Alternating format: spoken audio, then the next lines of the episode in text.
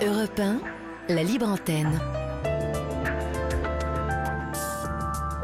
Olivier Delacroix.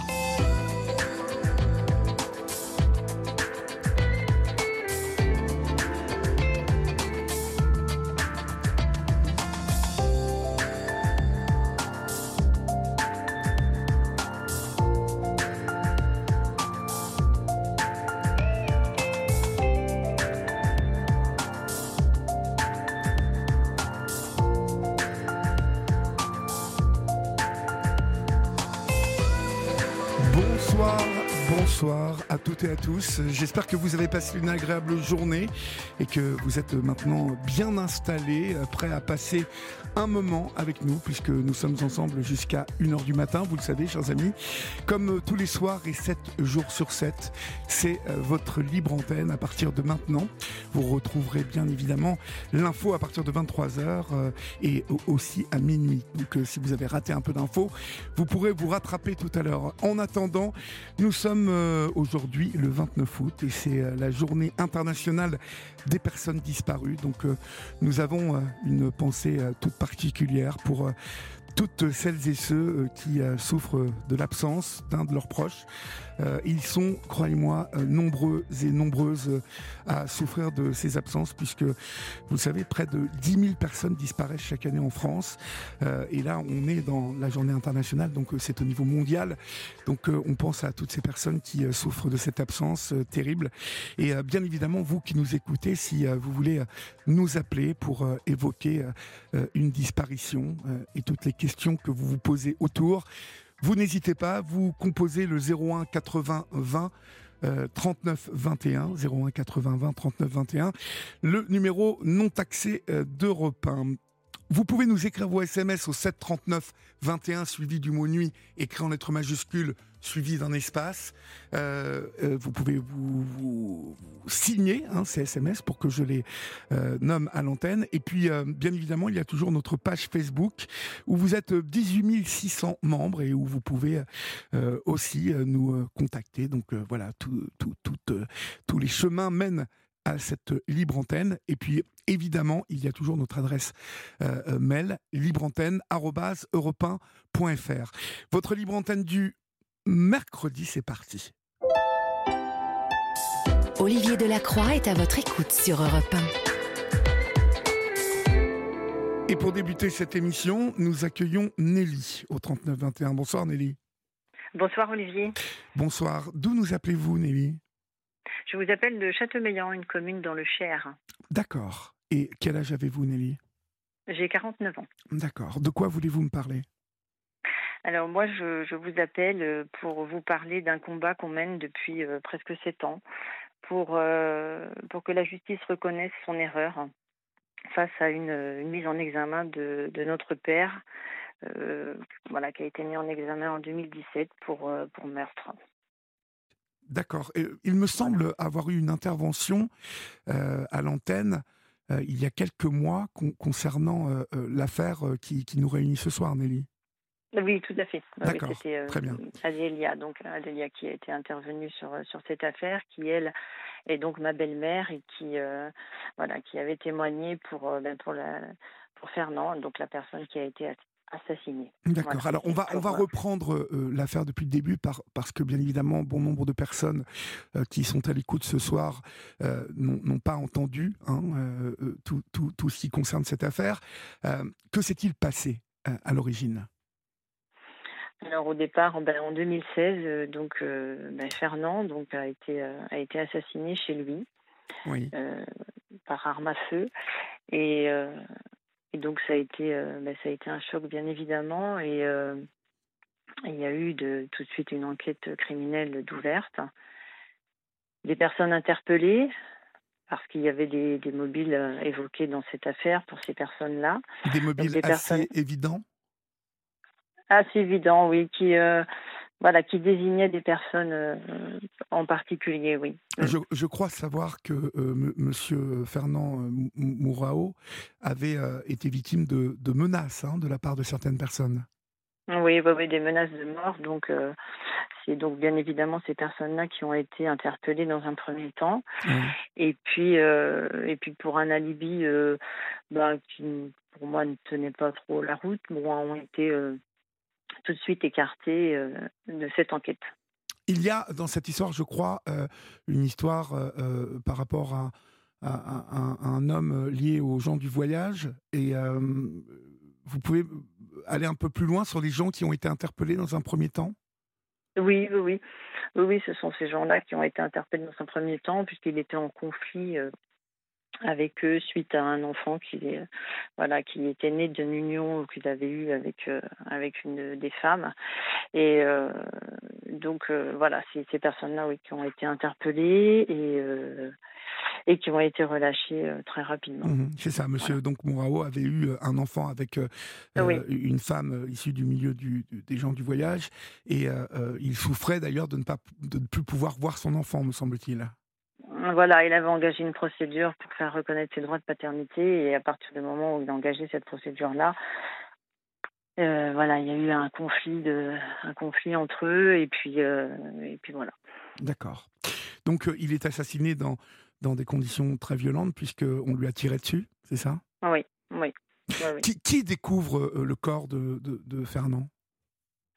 Alors donc, ben, euh, parce que Fernand avait l'habitude de tous les matins d'aller boire euh, le café chez Adélia, donc ma belle-mère, sa sœur. Et donc, bon, un matin, il vient pas, elle se tracasse pas trop, et puis le lendemain, il vient pas. Donc là, elle commence vraiment à, paniquer. Et, comme mes parents habitent ben, la maison qui est juste à côté de Fernand, euh, bah, non, dans un premier temps, elles ont décidé avec une des sœurs d'aller voir. Bon, la maison était toute fermée. Elles ont eu peur un peu de rentrer, donc elles ont appelé, euh, elles ont appelé mon père en fait pour lui demander s'il pouvait rentrer euh, dans la maison, voir si il s'était pas passé quelque chose. Et donc c'est donc mon père qui est rentré le premier et qui a découvert Fernand dans une mare de sang. D'accord. Votre père découvre donc son, son voisin et ami euh, dans voilà. une mare de sang. D'accord. Donc, dans un premier temps, euh, des personnes sont interpellées euh, et, donc ont un alibi qui tient la route? Non, non, non, un alibi qui tient pas la route, mais je suis pas enquêtrice et et j'ai pas le dossier, j'ai pas tous les éléments du dossier réellement, mais un alibi qu'un téléphone aurait borné chez eux le soir du meurtre suffit à l'enquêteur de l'époque pour dire que leur alibi est convenable. Voilà. L'enquêteur principal, vous voulez dire? Voilà, oui, oui, oui. D'accord. À partir de ce moment-là, que se passe-t-il? Ces personnes-là sont relâchées et l'enquête continue? L'enquête continue, oui. Et euh, nous, on est très liés euh, nous, la famille Tourny, nous sommes très liés avec, euh, avec la famille Mourao, puisque euh, Fernand, euh, c'est mon oncle par alliance. Enfin, on est très, très liés. Et donc, bah, bien évidemment, on attend, mmh. on attend un dénouement un dénouement, voilà, que, que l'enquête se fasse et que, que les gens soient interpellés et, qui, et que ça aboutisse. Et donc, ça dure comme ça jusqu'en février 2017. Donc euh, Fernand a été assassiné en mars 2016 et jusqu'en février 2017, où un jour je reçois un appel euh, à mon travail en me disant euh, voilà, on vous informe qu'on vient d'arrêter vos parents et ils sont mis en garde à vue à partir de cette heure-là pour le meurtre de Fernando Moura. Oh voilà. Vos parents, ça veut dire votre, votre mère et votre père? Ah oui, oui, oui. Mm. Les deux, oui. Quelle, quelle relation avait-il avec Fernand, moi, oui, c'était très bonne, ils s'entendaient très bien. Ah oui, oui, ils s'entendaient très très bien. Ils s'entendaient très bien. Euh, ils étaient déjà, ils étaient amis, voisins. On, je dis, on partageait, on, partageait les fêtes familiales ensemble. On était très très bien. Ils étaient très très bien avec Fernand. Qu'est-ce qui fait à un moment que euh, le, directeur de l'enquête, le patron de l'enquête, euh, se tourne vers votre mère et votre père? Qu'est-ce qui, qu'est-ce qui le dirige vers eux? Alors, ce qui dirige euh, dans un premier temps, je pense, c'est un, c'est une relation euh, croisée qu'il y a eu 35 euh, ans auparavant. Oui. Entre mon père et, et, la femme de Fernand. Et puis ensuite, Fernand et ma mère. mais c'est une relation qui a duré que quelques jours et qui, qui date quand ils avaient 20 ans. D'accord, 35 ans avant, donc tout le monde a un peu fricoté avec tout le monde. Voilà. voilà. Et, mm. et, donc à l'époque où en plus ce sont de jeunes gens. Voilà, ils ont une vingtaine d'années et donc c'est le mobile principal de. de c'est le mobile principal, incroyable. Voilà. Mm. Vous, n'avez pas dû prendre ça au sérieux au début, enfin ça, a dû. Eh ben, disons quand on Évidemment, ça fait peur hein, quand, quand on arrête nos parents comme ça et puis que la maison est sous scellée, etc. Mais on s'est dit ça, bon, ça va aller, ça va durer deux jours et puis après ils vont se rendre compte que voilà, c'est pas eux, c'est pour l'enquête, ils enquêtent sur, ils enquêtent et puis voilà, ils vont, ils vont lâcher tout le monde et puis c'est tout. Voilà, ça sera qu'une mauvaise expérience, une mauvaise expérience et puis, et puis voilà. Mais non, non, non, ça s'est pas arrêté là puisque on est sept ans plus tard et on en est toujours au même point. Alors, vous allez nous expliquer ça. Donc, dans un premier mhm. temps, euh, euh, vos parents sont quoi? Sont, sont, sont en garde à vue? Et ils sont incarcérés? Alors, euh, les deux sont en garde à vue. Ma mère est relâchée après plus de 24 heures de garde à vue. Et mon père, lui, est mis en détention provisoire à la suite de sa garde à vue. D'accord, il, est, il est mis en détention. On va marquer une petite pause, si vous voulez bien, hum Nelly, et on se retrouve dans quelques secondes. D'accord. Vous aussi, laissez votre message à Olivier Delacroix au 7 39 21. En commençant par le mot nuit. 75 centimes plus coût du SMS. Il est 22h30, vous êtes sur Europe 1 et nous sommes ensemble jusqu'à 1h du matin.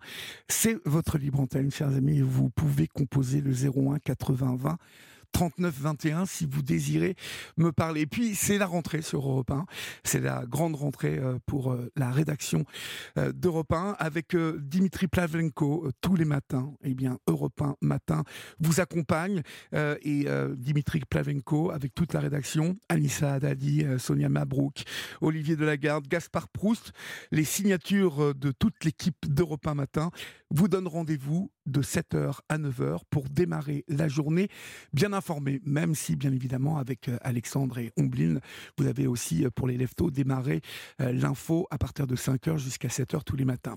Europa Matin, c'est tous les matins avec Dimitri Pavlenko. Nelly, votre père est donc incarcéré suite à tout ça pour des charges on ne peut plus légères. au début, Qu'est-ce que vous ressentez? Vous, vous, dites euh, euh, ça, ne peut pas, ça ne peut pas euh, durer comme ça, c'est un cauchemar, ça va s'arrêter? Ou est-ce que vous prenez très au sérieux tout ce qui se passe? Alors c'est effectivement le mot, c'est vraiment un cauchemar qui, qui arrive et on prend au sérieux, on prend au sérieux, mais on se dit que ça va pas durer.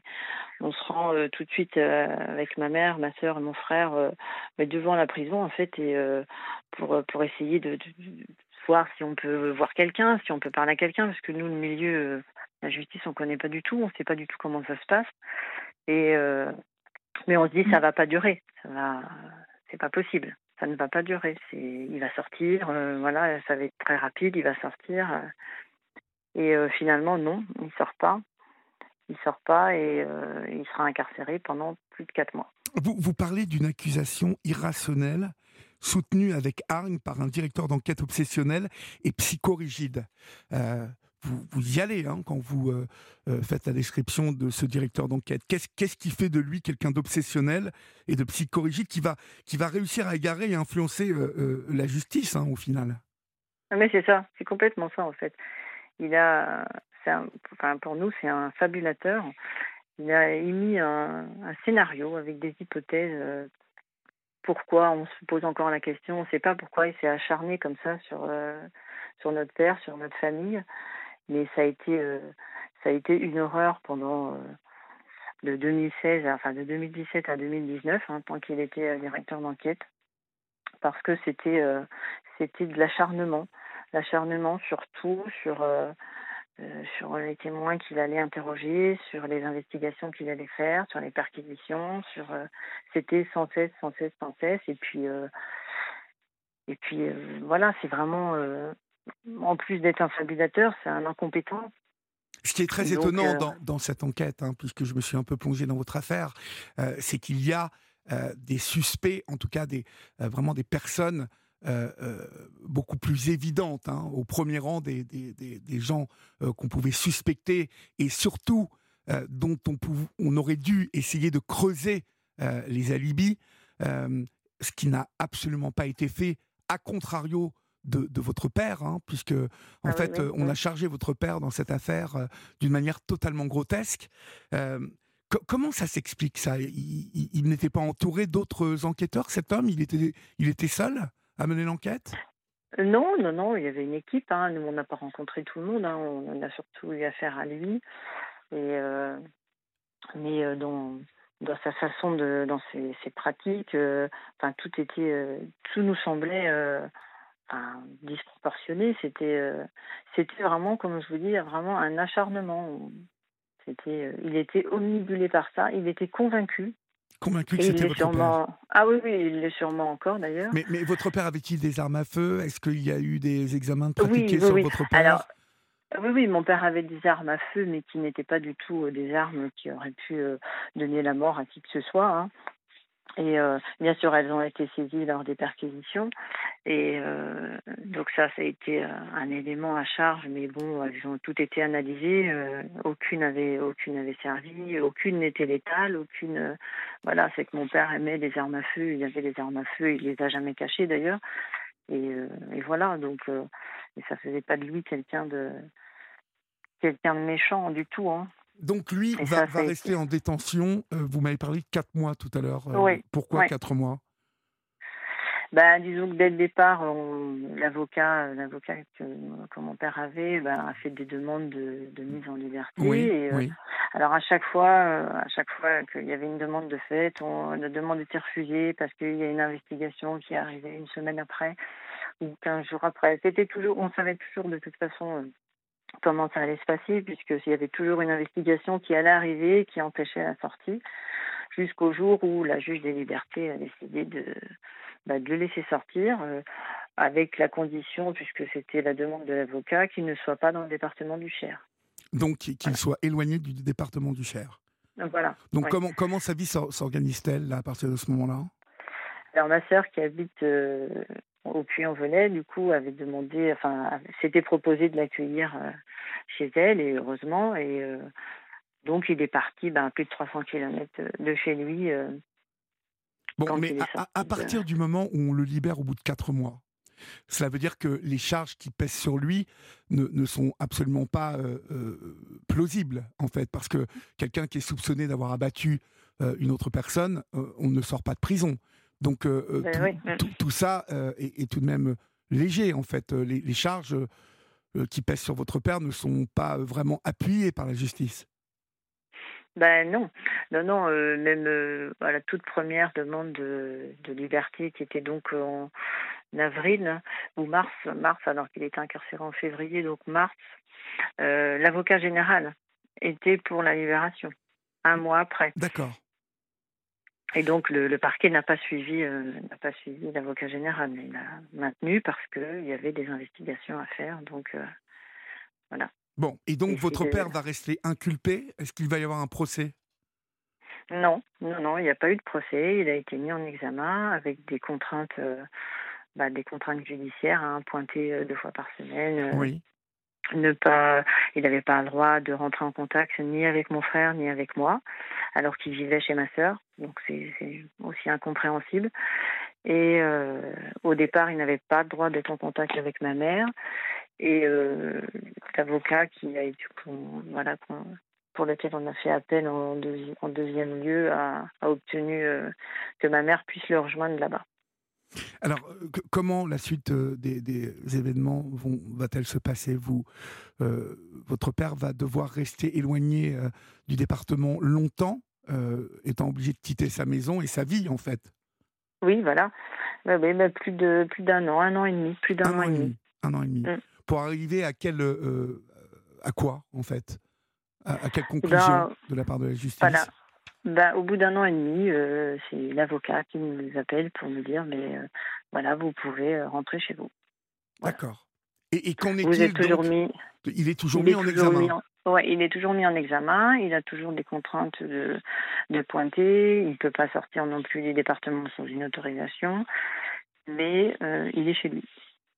D'accord. ça, ça, va durer combien de temps cette histoire? Est-ce que aujourd'hui D'abord, comment va votre père aujourd'hui? Parce que je suppose que cette, histoire a, a, dû lourdement l'impacter, a dû le transformer. Oui, mais c'est aussi un peu le, voilà, le but de, de notre appel. Hein.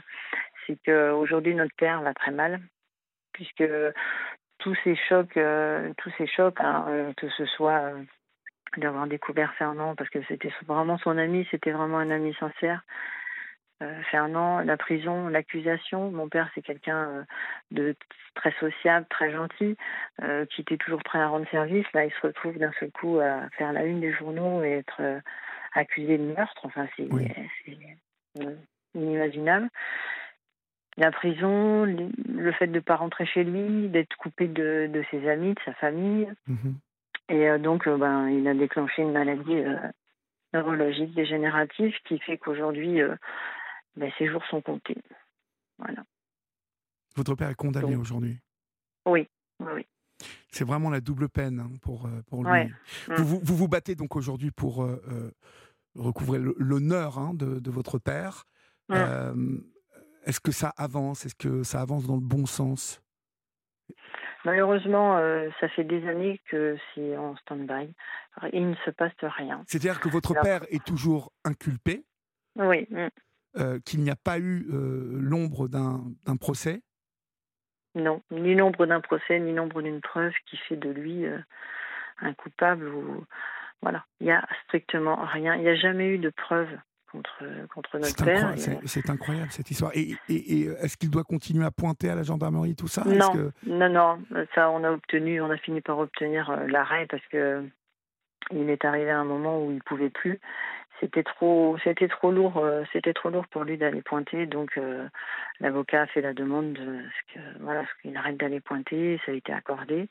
Après il a été libre aussi de pouvoir euh, quitter le département.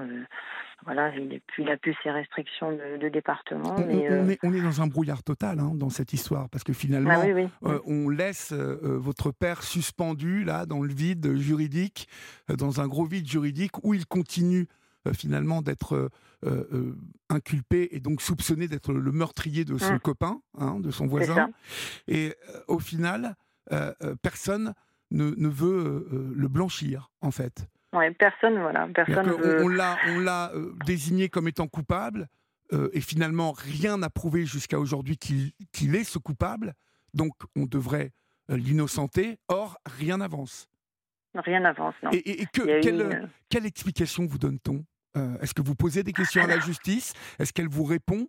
Parce que dans ce pays, ce qui est quand même formidable, c'est que vous, écrivez, vous écrivez au procureur, vous écrivez euh, euh, pour avoir des réponses, et bon nombre de, de personnes, d'auditeurs et d'auditrices qui appellent cette libre antenne, ont déjà évoqué ici que aujourd'hui en France, on reste sans réponse de la justice. C'est-à-dire que voilà, on paye des impôts, donc jusqu'à Preuve du contraire, euh, l'argent de nos impôts doit servir à la justice et donc euh, un service qui est la justice vis-à-vis des citoyens.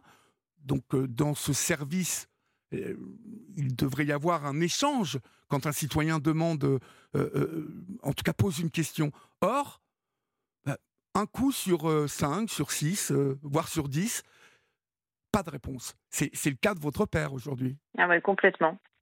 Complètement, on n'a on a aucune réponse, donc euh, nous on passe beaucoup par euh, par l'avocat, hein, puisque voilà c'est comme ça que ça doit être. Hein.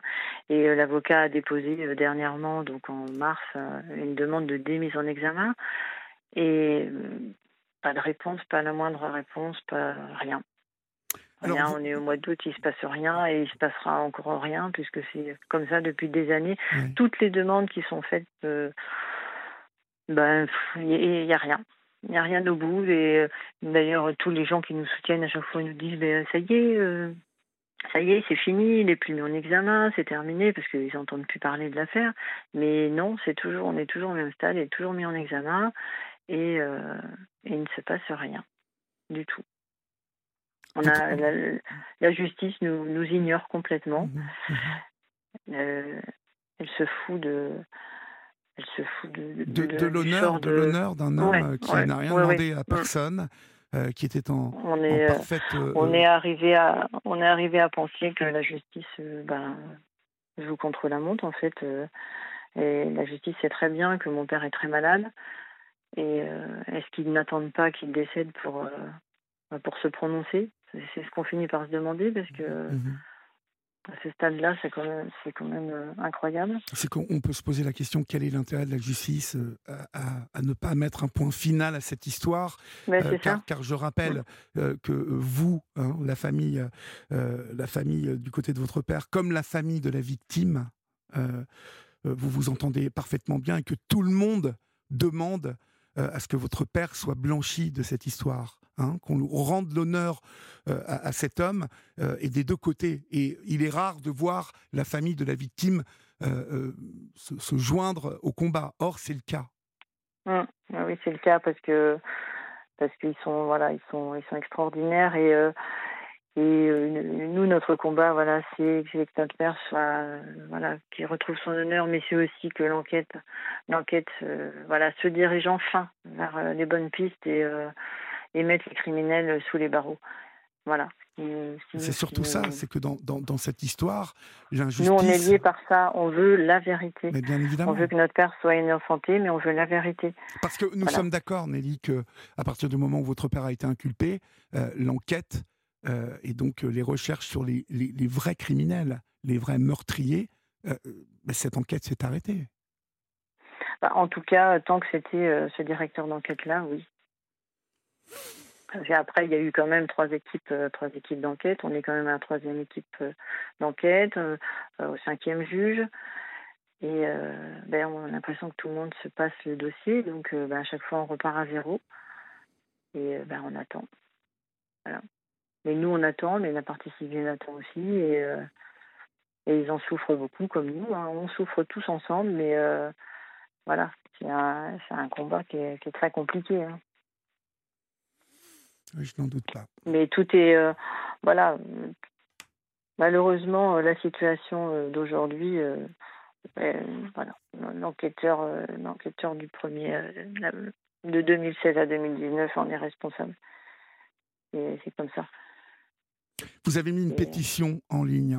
Hein Alors c'est encore mieux, c'est encore mieux parce que c'est pas moi qui l'ai mis la pétition, c'est la partie civile, c'est Charline, donc ma cousine qui est donc la nièce de Fernand qui a mis cette pétition et d'ailleurs je la remercie beaucoup parce que parce que c'est une initiative qu'elle a fait sans nous en parler. Elle nous a juste demandé vous êtes ok si je fais quelque chose? On a dit oui et elle a lancé cette pétition.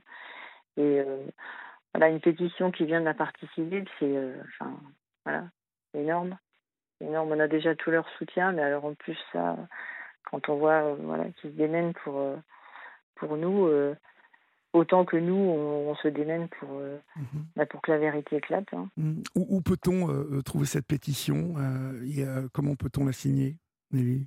Alors il y a une page, il y a une page Facebook qui a été faite dans un premier temps pour Fernand, qui s'appelle Justice pour Fernand, où il y a un lien où on peut cliquer et donc donc voilà s'inscrire pour cette pour cette pétition. Voilà. On, la retrouve euh, sur euh, quoi Sur Facebook, sur Instagram Sur Facebook, oui. Oui, sur Facebook, oui. Vous, vous pouvez nous donner l'intitulé de la pétition? Euh, Rendez agile toute sa liberté. Rendez agile toute, cette liberté, toute sa liberté. Donc, si vous voulez, vous aussi prendre connaissance de cette, de cette histoire déjà, de, de, cette injustice, vous vous rendez donc sur Facebook. Rendez agile toute sa liberté. Et euh, vous pouvez euh, bien évidemment aussi consulter notre page Facebook euh, sur laquelle Florian et Julia mettront les références de cette pétition. Elle est déjà partagée, me dit Florian. Merci Nelly pour votre intervention ce soir sur l'antenne d'Europe 1. Et puis, bien évidemment, on vous souhaite plein de courage. Ah oui, je vous remercie. Est-ce que je peux rajouter quand même un, quelques, quelques mots? Je voudrais quand même voilà, parler quand même de ben, de, des personnes qui nous aident euh, depuis euh, depuis toujours. Hein. Euh, je parle bien sûr de, de notre famille, de notre belle famille, des amis, parce qu'on a créé un comité de soutien et on a eu beaucoup de on a beaucoup d'adhérents à ce comité de soutien. Ça nous a beaucoup aidé, ça nous aide beaucoup. Roger Marc Moreau aussi, qui, euh, voilà, à qui on a fait appel et qui a répondu présent tout de suite et qui nous a été d'un grand, d'une grande aide. Roger Marc Moreau, qui est un enquêteur privé et qui, dans bon nombre d'affaires euh, euh, où il y a des injustices, a, souvent démêlé hein, les choses pour arriver à la, à la vérité. Voilà. Et puis bah, l'avocat, bien sûr, de, de notre père, hein, Sylvain Cormier, qui, est un excellent avocat. Et voilà, qui, qui fait voilà, qui fait ce qu'il peut pour essayer d'obtenir des choses bah, des magistrats. Mais... Euh, bah, écoutez, on souhaite en tout cas que votre père euh, soit innocenté définitivement. Et puis, euh, je rappelle qu'il souffre aujourd'hui d'une maladie grave. donc, comme vous nous l'avez dit, ses jours sont comptés. il serait bien que la justice se bouge là-bas du côté. Du, du, Cher, hein, du Loir-et-Cher, vous Oui, dit oui, non, du Cher. Du, Cher, du Cher. Courage à vous, Nelly, à vous et, et à tous les vôtres. Bonsoir. Merci beaucoup. Au revoir. La libre antenne. Jusqu'à 1h sur Europe 1. Olivier Delacroix. Il est 22h49, vous êtes sur Europe 1 et euh, c'est votre libre antenne jusqu'à 1h du matin. Composé, si euh, vous le voulez, euh, là, maintenant, le 01 80 20 39 21 et peut-être aurais-je le plaisir de vous parler là, bientôt? Pour le moment, nous accueillons Christine sur Europe 1. Bonsoir Christine. Bonsoir Olivier. Bonsoir. Je suis, suis impressionnée parce que j'ai vu beaucoup de vos, de vos reportages et j'ai beaucoup d'admiration pour vous. Alors, je suis un peu émue. Je vous remercie beaucoup. Comme, je suis euh, bipolaire, je suis hyper émotive. Alors, euh, donc en fait, ce soir, je vous appelle, Olivier, pour vous parler de ma bipolarité et de la bipolarité en général et de, de, de Parlez bien dans votre téléphone, je ne vous entends plus, Christine. Pardon Ah, pardon. Parlez bien dans votre téléphone. Là, c'est bon? Oui, c'est bon. Donc, ok. Je vais essayer de pas trop bouger. Voilà. Donc, euh, donc j'ai 61 ans, je suis née en 1961. C'est c'est pas pour rien que je dis ça, c'est pour vous, vous montrer l'évolution de ma maladie en fait. Donc, euh, quand j'étais petite, déjà, j'étais certainement bipolaire parce que j'avais, j'étais particulière, quoi. J'étais souvent isolée. Euh, j'avais deux frères et une sœur. Il y en a un qui est parti malheureusement. Euh, et ma mère me remet tout le temps, allez, bouge-toi, sois gracieuse. donc, je suppose que je suis comme ça depuis l'enfance. Et puis, ma foi, ben, j'ai grandi tant bien que mal, avec, euh, on va dire, j'étais moyenne à l'école, quoi. Mhm. Et euh, vous, n'aviez pas confiance en vous à l'époque? Non, non, non. Je, je, sentais bien que j'étais particulière parce que à l'école, j'étais toujours toute seule. Oui. Et, et j'ai eu, je n'avais qu'une amie au collège. Et dans la cour de l'école primaire, je restais dans mon coin. Et, et, voilà, je voyais les, les, autres enfants jouer. Je m'excuse, hein, euh, Olivier, si je bafouille un peu, je suis intimidée. Non, mais je vous en prie, euh. ça va, ça va. Ne vous inquiétez pas, tout va bien. Et euh, donc, donc voilà, j'ai grandi comme ça, sans trop savoir pourquoi j'étais, j'étais, j'avais ce tempérament-là. Et puis, à l'âge de 14 ans, il y a euh, le, enfin, le directeur de l'école ou les responsables de l'école où j'étais, du collège, qui ont demandé à ma mère de m'envoyer voir euh, une psychologue au dispensaire de l'époque, parce que c'était des dispensaires à l'époque. Donc ça, c'était, euh, j'avais 14 ans, donc ça devait être en 73. En 73. Oui. On parlait pas de bipolarité à l'époque, les maladies mentales, on n'en parlait pas trop, ça faisait peur à tout le monde. Et donc, euh, je suis allée une fois voir la psychologue. Ça m'a fait un bien fou. Et quand je suis revenue chez moi, ma mère m'a dit, mais qu'est-ce que tu vas faire là-bas? C'est à nous qu'il faut parler, c'est à moi et à ton beau-père. Et donc, j'ai arrêté. Donc, première étape. Première étape. Donc, j'ai j'ai continué ma vie comme ça, bien, bien en mal an. Quand euh, ma mère m'a mise dehors, euh, au bout de quelques temps, je suis je suis, enfin, on m'a donné, les médecins me donnaient des, des anxiolytiques en me disant que j'étais déprimée. Euh, voilà. Donc euh, j'ai vous aviez quel âge Vous aviez quel âge quand vous preniez ces, euh, anxiolytiques? Quand, quand j'ai commencé à prendre des anxiolytiques, je devais avoir 19 ans. Voilà, 19 ans. Et, Et donc j'ai continué ma vie comme ça en, en croyant que j'étais déprimée tout le temps, en bah fait. oui, oui. C'est ce que les médecins me, me disaient hein, à l'époque. et, et la bipolarité était très peu connue à l'époque en plus. Voilà, exactement, Olivier. Donc, et puis, on, puis les- même les maladies mentales à l'époque, euh, euh, c'était mal vu, quoi. C'était ouais, t'es dingue, toi, euh, casse-toi. euh.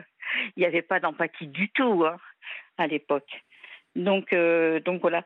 Et, hum, et ensuite, alors, c'est, j'ai fait ma vie comme tout le monde, plus ou moins bien, donc avec mes anxiolytiques. J'ai fait d'autres, j'ai fait une TS à, 10 à 17 ans, avant que ma, avant que ma mère me, me fiche dehors. Euh, et donc, il n'y a pas, pas, pas, pas, d'alarme du tout. Enfin, personne ne réagit. Ma mère m'a dit qu'après ma TS, il fallait que je m'en aille. Donc, je suis partie chez ma sœur. J'ai beaucoup déménagé. J'étais chez ma sœur, puis chez mon frère, puis chez mon autre frère.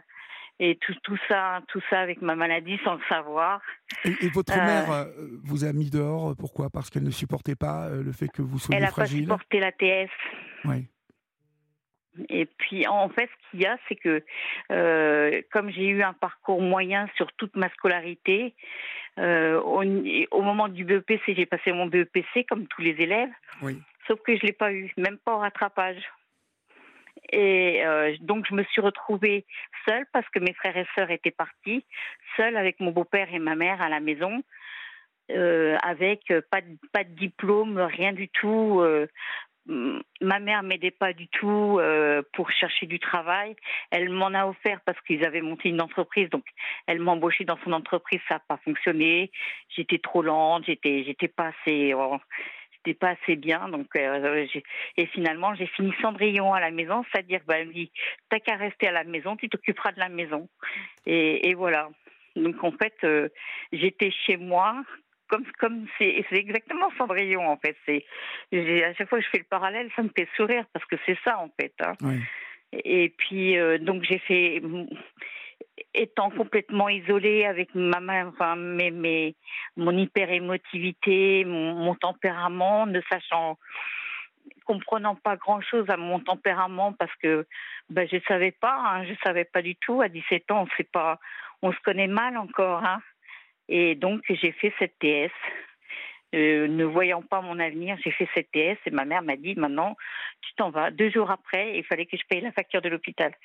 Donc voilà. Donc et puis donc j'ai fait ma vie comme une euh, comme tout le monde. hein. oui.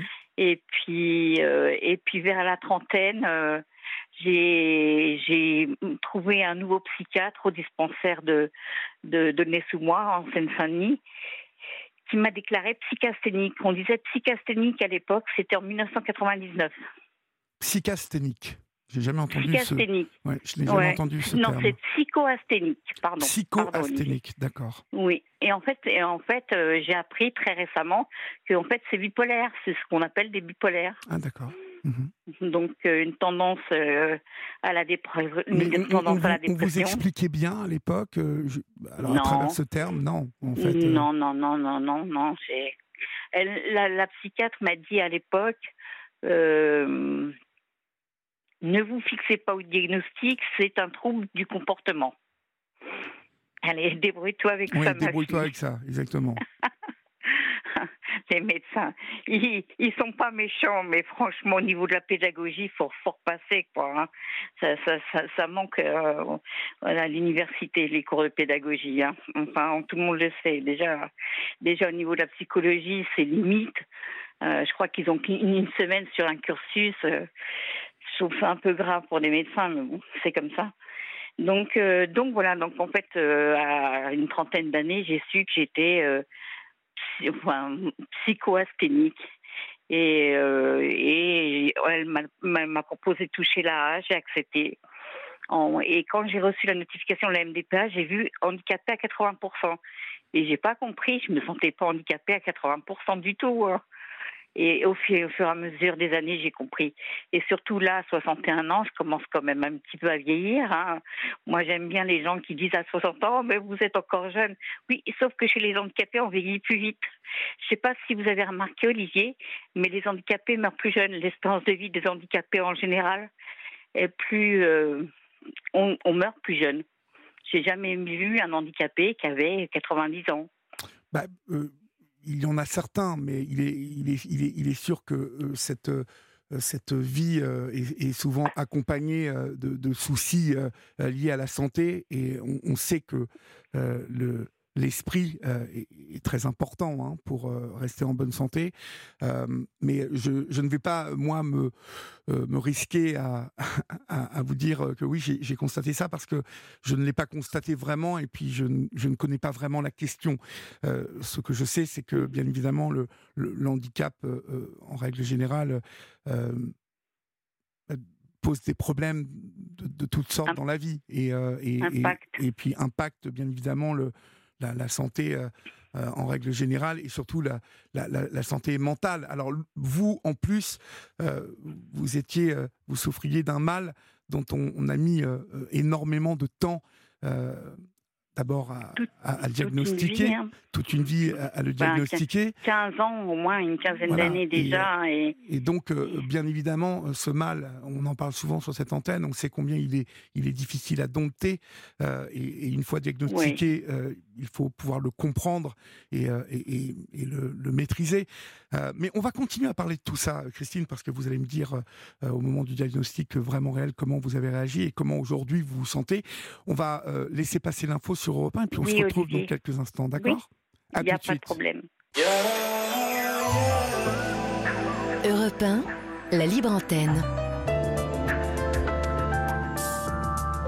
Olivier Delacroix.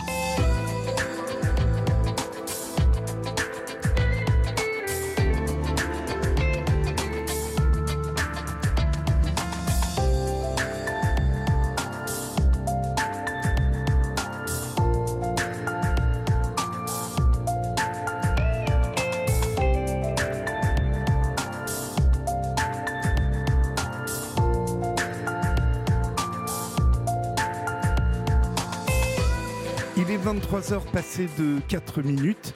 Et si vous nous rejoignez maintenant, chers amis, vous êtes bien sur Europe 1 et c'est votre libre antenne jusqu'à 1h du matin. Vous pouvez composer le 01 80 20 39 21 ou nous écrire comme vous le faites nombreuses et nombreux ce soir encore au 7 39 21 suivi du mot nuit écrit en lettres majuscules suivi d'un espace. Toujours notre adresse mail libreantenne.europe1.fr et le groupe de parole de la libre antenne où vous pouvez vous faire des amis, vous faire des relations, échanger sur euh, tout un tas de sujets. Euh, allez-y, vous y êtes euh, près de 18 500 et il faut que ce groupe monte encore puisqu'il est le groupe Facebook le plus important d'Europe 1. Donc vous y êtes nombreuses et nombreux et il s'y raconte plein de belles choses. et puis, vous débattez. Donc, c'est important pour l'esprit de débattre, d'échanger. Il est euh, donc 23h05 et nous euh, continuons à écouter Christine. Christine, vous, vous, vous évoquiez donc euh, cette bipolarité sans un diagnostic précis pendant 15 ans. comment ça se gère 15 ans comme ça, d'errance médicale, sans savoir vraiment de quoi on, souffre? Déjà, pour répondre à votre autre question tout à l'heure, Olivier, en fait, quand j'ai eu le diagnostic, pour répondre tout de suite, ça, ça tient en un mot, j'ai été soulagée. voilà. Et 15 ans, 15 ans d'errance, bah oui, euh, on les vit, on les vit au jour le jour, en fait, Olivier. Voilà. On vit au jour le jour. En plus de ça, euh, on a, enfin, moi personnellement, je suis d'une famille euh, alcoolique, fumeur de tabac et incestueux. Donc, sacré bagage. Euh, et probablement que c'est héréditaire. C'était héréditaire dans ma famille parce que ma mère euh, parlait de ma grand-mère euh, comme euh, quelqu'un de nonchalant. Voilà, ma mère, elle était plutôt hyperactive, ma sœur plutôt hyperactive, mon frère aîné plutôt nonchalant aussi, et mon frère qui est décédé, lui caractériel, hyperactif. Donc je pense qu'on était tous je pense que c'est bien, bien, bien héréditaire chez nous, en fait, euh, cette maladie. Et l'errance de 15 années, bah, au jour le jour, comme je vous disais, Olivier. Ce qui, ce qui me gêne, moi, dans les maladies invisibles, euh, c'est que dès que, dès que, euh, dès qu'on commence à en parler, dès que ça, dès que ça se voit, hop, il n'y a plus personne. C'est, bizarre. Ça, ça fait. Vous avez un désert autour de vous. Au départ, euh, oh, euh, Christine, vous êtes comme ci, vous êtes comme ça. Puis dès qu'on découvre que euh, je suis bipolaire, parce que, bah, à un moment donné, je le dis, hein, moi, j'ai pas de complexe. Par contre, je la souhaite à personne cette maladie. Hein, je la souhaite à personne. Hop, le silence, le le le le, le, désert se fait. Moi, je vois. En, moi, j'arrive. Donc, j'ai 61 ans. Ma sœur, elle m'a toujours connue avec des hauts et des bas. Et ben, je peux vous dire, Olivier, qu'elle en a marre. Ma ma sœur ne m'appelle plus. C'est moi qui l'appelle parce que elle en a vu toutes les couleurs avec moi aussi. Euh, elle, elle est plutôt de la méthode Coué, c'est-à-dire que euh, euh, elle, a été violée par mon, père et euh, elle a jamais été voir un psy, c'était pas possible. Donc, euh, voilà. Et, ce, qui, ce qui m'embête en fait, c'est que il y a un drôle de truc, c'est que l'empathie des gens, elle est toute relative en fait. La plupart du temps, euh, ça dure cinq minutes, quoi. Au bout de cinq minutes, ça y est, les gens, ils en ont marre, quoi. Et, c'est bizarre, c'est pas mon cas à moi. Euh, moi, quand quelqu'un est malade, euh, je peux l'écouter autant de fois qu'il le désire ou elle qu'elle le désire de sa maladie, parce que je trouve, comme vous faites, Olivier, si bien, écouter. Et, donc, je trouve ça dommage que la violence soit tellement banalisée que les gens ont, perdu l'empathie. Dans, ma jeunesse, les gens étaient plus empathiques que maintenant. Maintenant, c'est la fuite en avant euh, dès qu'on est malade. Et c'est pas que pour euh, les bipolaires, hein. c'est pour toutes les maladies mentales qui se voient pas, euh, les, débuts de cancer, les Alzheimer quand ça se voit pas. Et je trouve ça dommage parce que ça m'a beaucoup ça m'a beaucoup. Euh, vous êtes là? Ah oui, je suis là, je vous écoute. vous écoutez attentivement. Ben oui, oui, oui. Euh, euh, je trouve ça dommage, ce, ce, cette fuite, parce que moi, je l'ai vécu donc assez sévèrement. J'étais en train de perdre le fil de ce que je disais. oui, j'ai vraiment vécu difficilement le manque d'empathie, euh, à, mon, à mon encontre. C'est qu'en plus, je, je, pense que cette euh, maladie, la bipolarité, euh, est, est, très compliquée à, à, saisir déjà pour celle ou celui qui en souffre, mais elle est d'autant plus difficile à saisir pour l'entourage. c'est insaisissable puisque euh, on ne cesse de faire des allers-retours entre euh, des états euh, euphoriques et des états de, dépression totale. Donc il y a une incompréhension déjà chez, le, patient. mais, l'entourage ne comprend pas parce que à trois semaines, un mois d'intervalle ou parfois euh, moins ou un peu plus mmh. même. Dans la euh, journée euh, Dans la journée, on peut alterner entre des états de, gaieté ou, de, ou même presque parfois d'hystérie et, et, redescendre très très bas et ne pas, ne pas avoir le moral du tout. Donc, alors dans la journée, c'est, je, je, ne sais pas si ça vous est déjà arrivé parce que c'est assez rare, je crois, mais vous, vous l'avez Comment vous la décririez, votre maladie, euh, cette bipolarité euh, Quels sont les cycles de cette bipolarité? Comment vous en avez, euh, vous, en avez souffert Ces périodes de up, comme on les appelle, elles duraient combien de temps chez vous? Oh, les... Moi, j'ai plus tendance aux, aux, phases down. au niveau maniaque, je suis plutôt stable et je les vis, je les vis bien. Oui. Moi, je les vis bien en général j'ai un petit peu trop, j'ai un petit peu tendance à boire et à fumer. euh, malheureusement, hein, c'est souvent le cas des malades mentaux. On fume, je pas, enfin, je suis allée dans des hôpitaux psychiatriques. et eh ben, on pouvait, euh, on, fumait, hein, euh, on fumait beaucoup, euh, et et je, je, le vis, je le vis c'est surtout les, les, les, moments down qui sont difficiles quand on a des émotions, une hyper émotivité comme ça, quand on descend, on descend jusqu'à bah, jusqu'à penser au suicide. Hein. Oui, oui, oui, Moi, suicide, le suicide, il fait partie de ma vie, hein, Olivier. C'est la, la mort, c'est une compagne de chaque jour. hein. J'ai encore dit cet après-midi à mon éducatrice que d'ici so- 67 ans, j'allais euh, j'allais terminer ma vie. hein. J'attends que ma fille soit stable et, et, et je projette. De toute façon, j'ai toujours projeté de mettre fin à mes jours et, et je me maintiens là-dedans. hein. Oui, Et je le ferai. Il faut, il faut que nous parlons, il faut que nous parlions de ça, euh, tout de même. Je ne peux pas vous, vous, vous savez très bien que, que je ne peux pas vous laisser euh, euh, sur cette dynamique-là, euh, Oui, je Christine. vous connais, Olivier. Euh, je vous la- connais.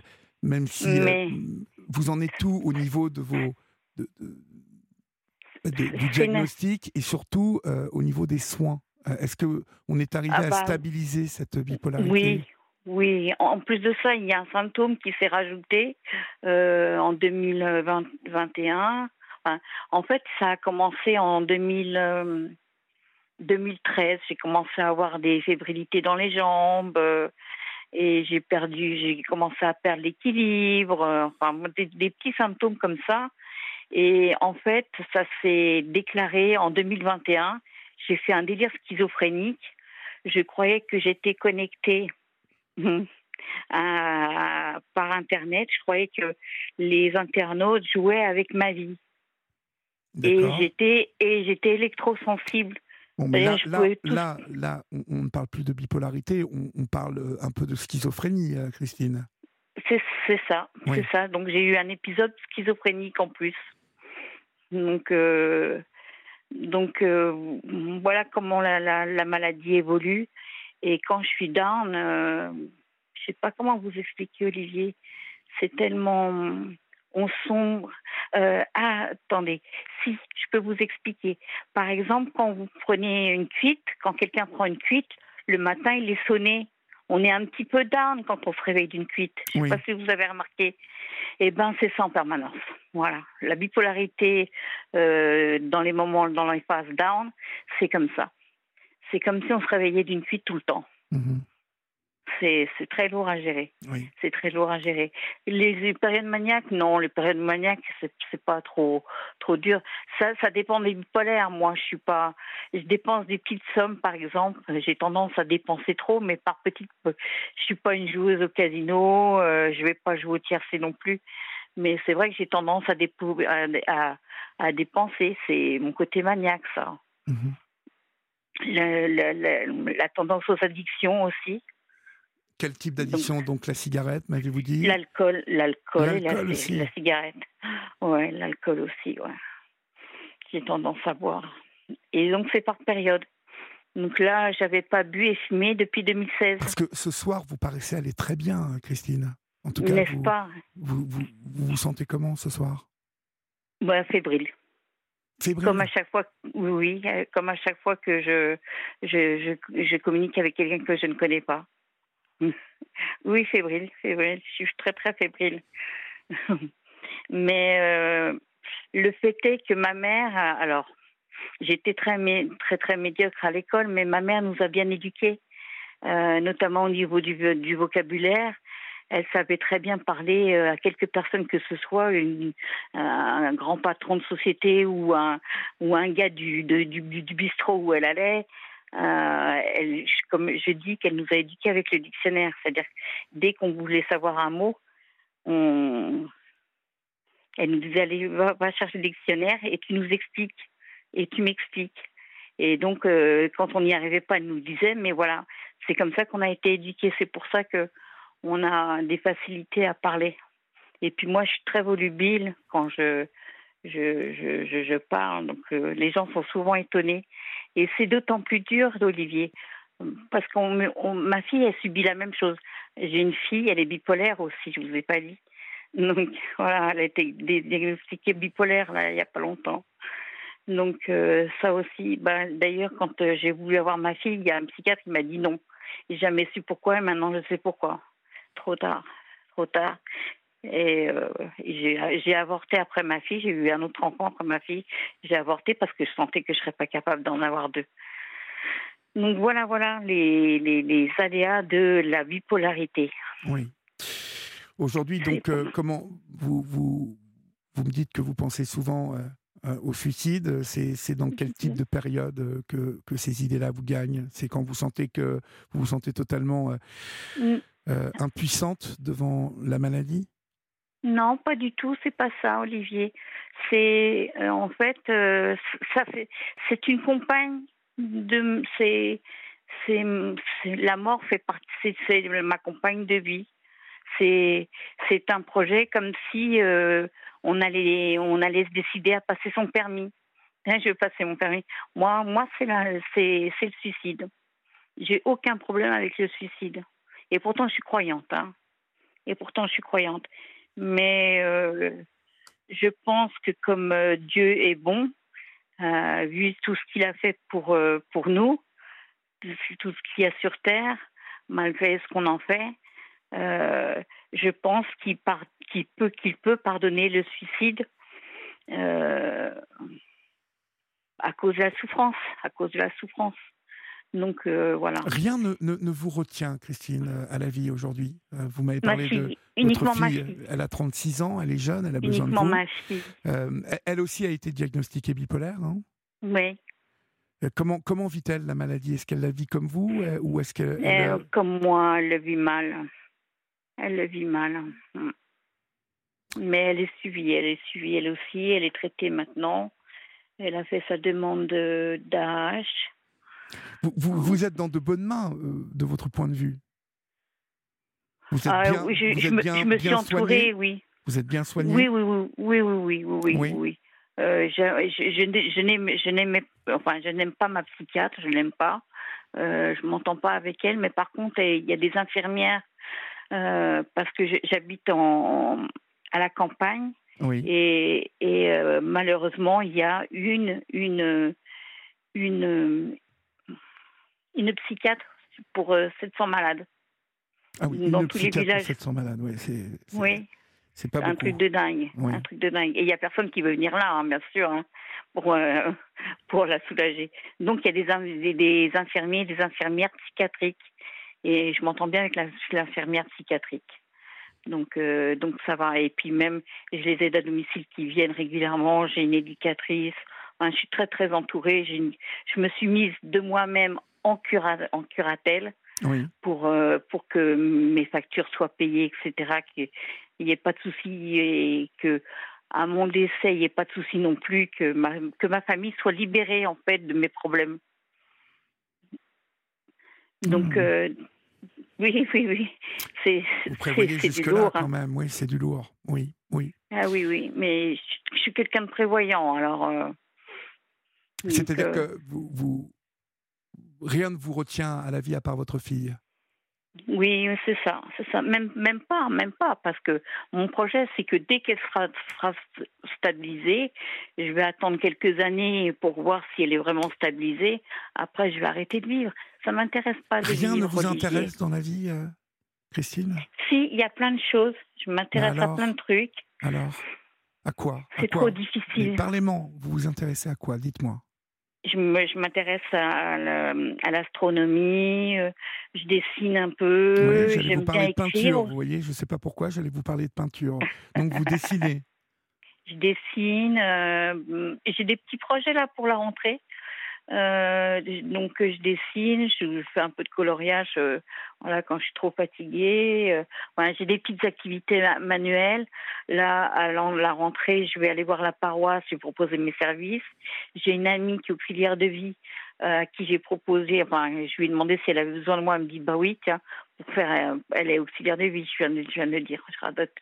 Elle, elle est auxiliaire de vie et elle m'a proposé de faire le ménage, les, les- les poussières et les vitres, enfin, des petites choses comme ça qui ne demandent pas énormément de temps et qui me permettent de, de me de, de, de pas trop m'éloigner de chez moi. Voilà ce qui m'intéresse. Je m'intéresse au cinéma. Je m'intéresse à plein de choses, Olivier. Plein de choses. J'adore la nature. Vous voyez quand même, il y a, il y a, il y a plusieurs, euh, plusieurs euh, euh, centres d'intérêt qui, euh, Mm. Ouais. mais, mais que vous pouvez pousser un peu, vous voyez. Mais Euh, c'est- la maladie, ça. Oui, oui, oui, je sais, je, je, sais. Malheureusement, c'est facile à dire. C'est la maladie. Je, ne suis pas à votre place et c'est vrai que c'est facile pour moi de, de dire ça, mais, mais je sais combien cette maladie est, sournoise et combien elle est, elle est difficile à, oui, à, adoucir, à, apaiser, parce que elle prend en plus n'importe n'importe quand, surtout quand on ne s'y attend pas surtout quand on ne s'y attend pas. C'est surtout qu'on peut pas, on peut rien prévoir du tout. On peut rien prévoir. On mhm. Et ce qui, ce qui m'embête, c'est que, c'est que euh, ce soit invisible. J'aimerais que ça se voit. Que les gens, voilà.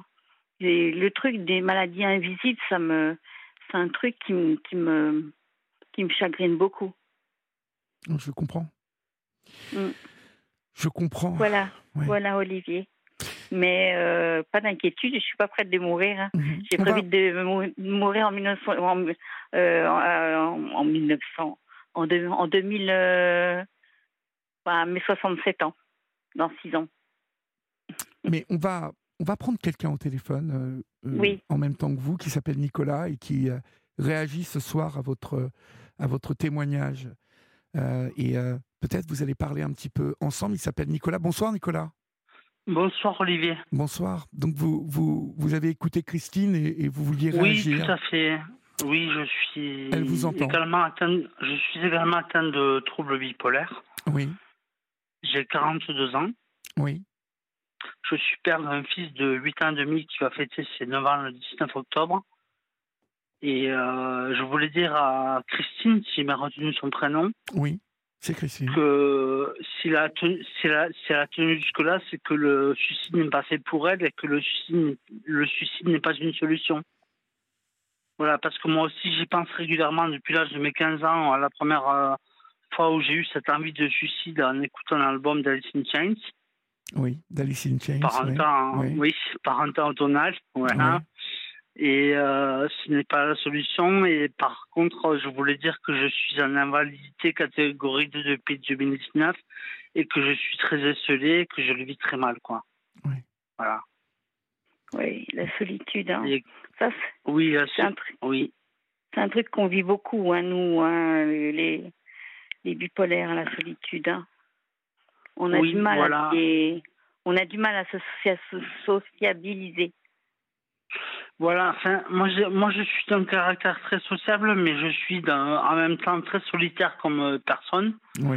Parce que j'ai été très déçu par la par l'amitié, par, par rapport à mon, à mon émotivité, comme tu disais, Christine. Mm. Et euh, donc voilà quoi. Voilà. Et je voulais dire, ta fille a 36 ans, elle est bipolaire et elle a besoin de toi. Elle a besoin, elle a besoin de vous. Elle a besoin de vous. Ah elle a besoin de, vous, de toi, je sais pas, mais. Je sais bien. Je sais bien, oui, aller. Oui. Je sais bien, je sais bien, mais c'est peut-être que quelque part, euh, Olivier et Nicolas, peut-être que c'est c'est peut-être pour me rassurer aussi. Oui. De penser. Euh, Parce que entre le dire, entre le dire, le prévoir et euh, vraiment le, le, le faire, hein, il y a vous le savez, hein, il y a une. Bien sûr. Il y a, Bien sûr. Hein, parce que bon, après, je veux, je veux pas, je veux, je veux, je, ne veux pas paraître alarmiste, mais il faut savoir qu'en tant que bipolaire, nous avons droit à des ordonnances régulièrement et que malheureusement, le stock de médicaments fait que cela peut, cela peut appeler euh, à ce genre d'incident. Je le dis ouvertement sur l'antenne à 23h30. Hein. Qu'entendez-vous par là? Qu'entendez-vous par là? Ben, euh, par exemple, moi, je vois mon médecin psychiatre une fois par mois ou mon médecin généraliste. Hein. Oui. Euh, si je me fais, si, si, je mets un petit peu sur euh, mon, mon état d'esprit, enfin mon, mon état mental, oui. Elle va, me, elle va me prescrire tant de benzodiazépines et tant de neuroleptiques et avec cette, cette ordonnance, je peux m'envoyer en l'air. Oui. C'est ça. Oui.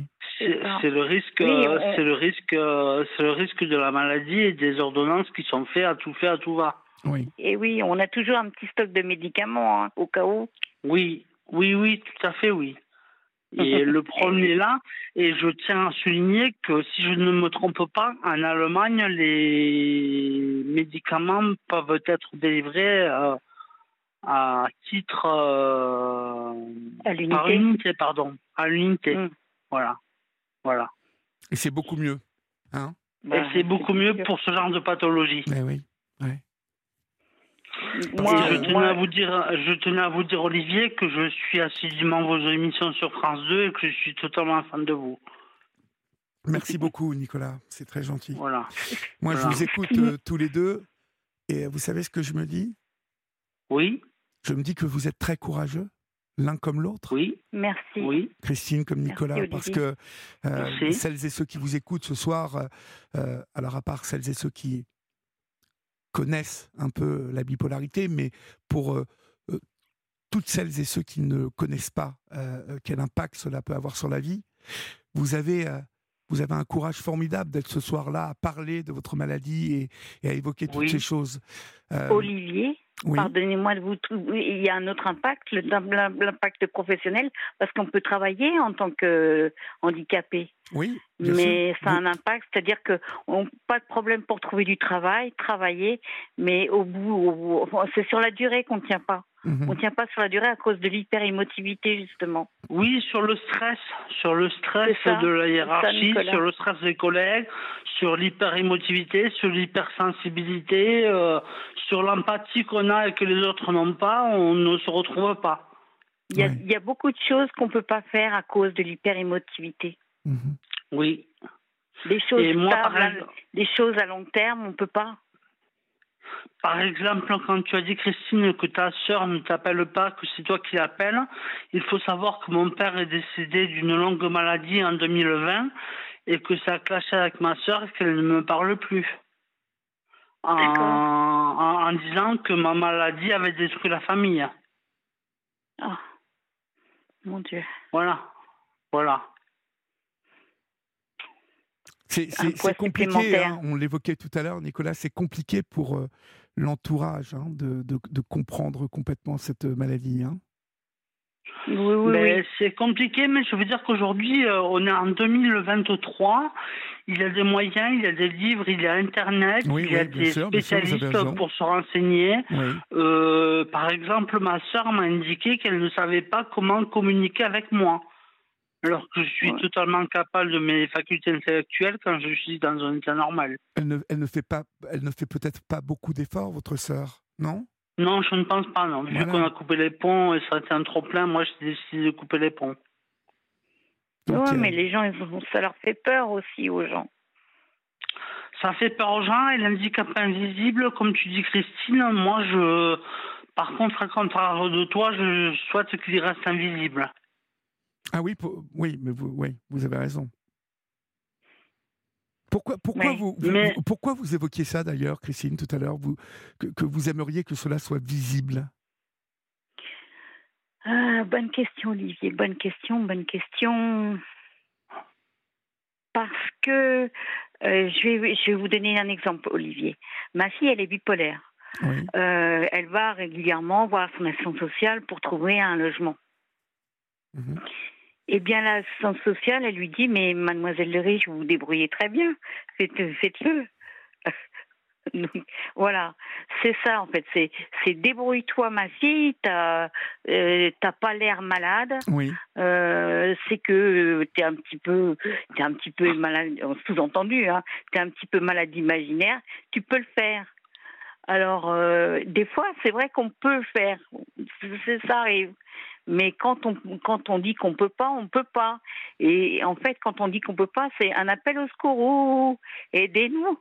Là, euh, là, là, je vais pas y arriver. Oui. Mais comme les gens sont habitués à ce qu'on se débrouille bien, qu'on parle bien, etc., on a l'air tout à fait normal. Sauf qu'on n'est pas normal.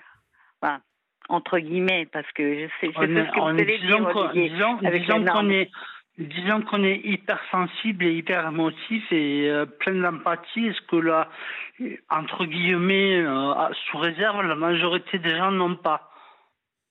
Oui. Et, et j'aimerais bien que ça se voit, justement. D'accord. C'est dans ce sens-là, oui, que vous le disiez. Ou dans ce sens que les gens aient un peu plus d'empathie alors, on a tous des problèmes, hein, donc euh, demander de l'empathie à tout le monde, c'est une utopie, mais euh, mais à minima quoi, à minima que les gens euh, et je parle pas que de la bipolarité là, hein, je parle de toutes les maladies qui se voient pas.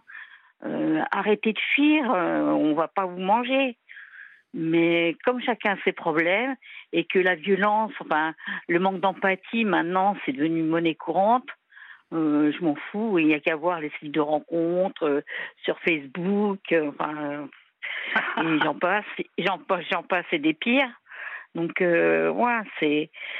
On vit dans un monde que je trouve d'une cruauté insupportable. C'est pour ça que je veux partir. Mais non, mais il faut pas, il faut pas, il faut pas le voir comme ça. Tu as une fille de 36 ans, il faut y penser. Tu as une fille de 36 ans. Oui, mais je me dis que ma fille, elle, euh, elle guérira. Ah non, mais vous allez la, non, vous allez la briser, votre fille. Vous le savez. C'est. Comme dit Olivier, je suis d'accord avec Olivier. Vous allez briser votre fille. Euh, c'est ce qu'elle me, c'est ce que, bah ce qu'elle me dit. Bah, elle me dit, mais maman, comment je vais faire quand tu ne seras pas là? Bah, Bien évidemment. Quand tu seras plus là? Donc euh, c'est pour cela que je vous dis qu'il faut que vous réfléchissiez bien à tout ça et que vous posiez bien les choses. vous savez, souvent je dis de tirer une, de faire une une, une ligne au milieu d'une feuille et de, de mettre le pour et le contre sur euh, n'importe quelle euh, question que l'on se pose. Oui, oui, hein? Oui, vous avez raison, euh, mais je vais vous dire que quand vous allez marquer en premier le mal que je vais faire à ma fille, vous verrez que de toute mmh. façon, vous savez, ça n'est pas si évident en plus. le suicide est quelque chose de très personnel, très intime, mais on, peut l'évoquer comme ça lorsqu'on évoque euh, émotionnellement, la, douleur, euh, la peur de ne pas y arriver, euh, mais surtout la douleur que procure cette maladie et de ne plus en pouvoir. Mais quand on se retrouve face à soi-même et que on, on, évoque justement le fait d'en finir, tout n'est pas si si simple et rapide comme quand on le dit avec des mots. Mmh voyez? Mm. Moi, moi j'ai un, fils, moi j'ai un fils de 8 ans et demi qui fera bientôt 9 ans et c'est ce, c'est ce qui me tient quoi. Alors malgré malgré malgré des pensées suicidaires depuis l'âge de 15 ans. Mm. Parce que j'aurais peut-être j'aurais j'aurais peut-être ne, ne, ne, pas pu être papa malgré ma malgré ma maladie, ne pas être tombé sur la même sur la bonne personne même si nous sommes séparés aujourd'hui. Oui. Mm. Oui, mais ce qui me fait du mal, c'est le matin, en fait. Je me, je me réveille le matin. Euh, déjà, j'ai du mal. Euh, moi, je suis, comme je dis à tout le monde, je suis vraiment réveillée que vers 16 heures. Alors, je me lève pas à 16 heures, hein. Je me lève bien avant, mais je suis vraiment réveillée que, et, euh, en, pleine capacité de mes moyens vers 16 heures. Et je me dis tous les matins, bah, vas-y, va faire ta journée, ma fille, avec, avec ta maladie. Tout, tout dépend de votre traitement aussi également. Il y a le traitement qui rentre en compte. Oui, oui, oui, mais je vais le faire euh, le, 5 octobre. Je vais voir ma psychiatre et je vais lui en parler. Mais oui, parce que euh, ce, traitement, on sait qu'il est lourd, hein, mais euh, bah oui. mais il faut il, faut essayer de l'accepter ce traitement. Et il est certain que il y, a, des, effets secondaires terribles hein, dans ce traitement. Bah oui, j'ai pris 30 kilos. Mais oui, mais il faut. Mais moi, je voudrais, je voudrais demander à Christine si, si elle est entourée socialement. C'est ce qui m'importe. Oui, oui, oui. Parce que moi, je ne le suis pas. C'est ce que je disais à Olivier tout à l'heure. Donc, j'ai j'ai l'infirmière psychiatrique qui vient à la maison une fois par mois. J'ai les éducatrices qui viennent une fois par semaine. J'ai l'aide à domicile qui vient tous les deux jours. Donc, euh, oui, oui, je suis entourée. J'ai une, j'ai une amie, je la vois pas souvent, mais j'ai une amie oui. Euh, oui, Non, non. Non, je suis entourée là, Charles. J'ai vraiment euh, tout ce qu'il faut à côté de la Et maison. vous, Nicolas Vous êtes entouré un peu, Nicolas? Euh, J'ai un meilleur ami que je vois environ deux fois tous les deux par mois, mhm. le week-end. Mais sinon, depuis mon invalidité, j'ai perdu tous mes collègues. J'ai perdu. Ah. voilà, c'est très. Vous voyez, Olivier? Oui, c'est difficile, mais je, je, je sais, que c'est. De toute façon, la, la, bipolarité, il faut être clair, ça, ça isole socialement. Hein. Oui. C'est dingue. Hein. Vous êtes dans quelle région, vous, Nicolas? Moi, je suis près de Toulouse. De Toulouse, d'accord. Oui. Vous avez une bien belle région en plus. Donc, euh, Mm. est-ce que Oui. vous, arrivez, vous arrivez à en profiter de cette région un peu? Je mange bien. Ah, vous mangez bien, très bien. Oui. Vous vous baladez un petit peu? Vous faites des balades? Vous sortez? Non, pas trop, vu que je suis assez euh, esselé. euh, Je vous avoue que je me balade pas trop, quoi. Mhm. Voilà.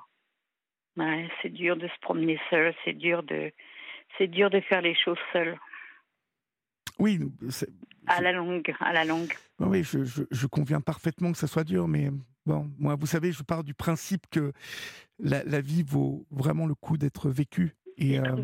Et euh, mais cette vie, euh, voilà, on, on sait tous et toutes que il y a des embûches dans cette vie. Elle est parfois belle, mais elle est parfois très compliquée. Elle est parfois très très dure.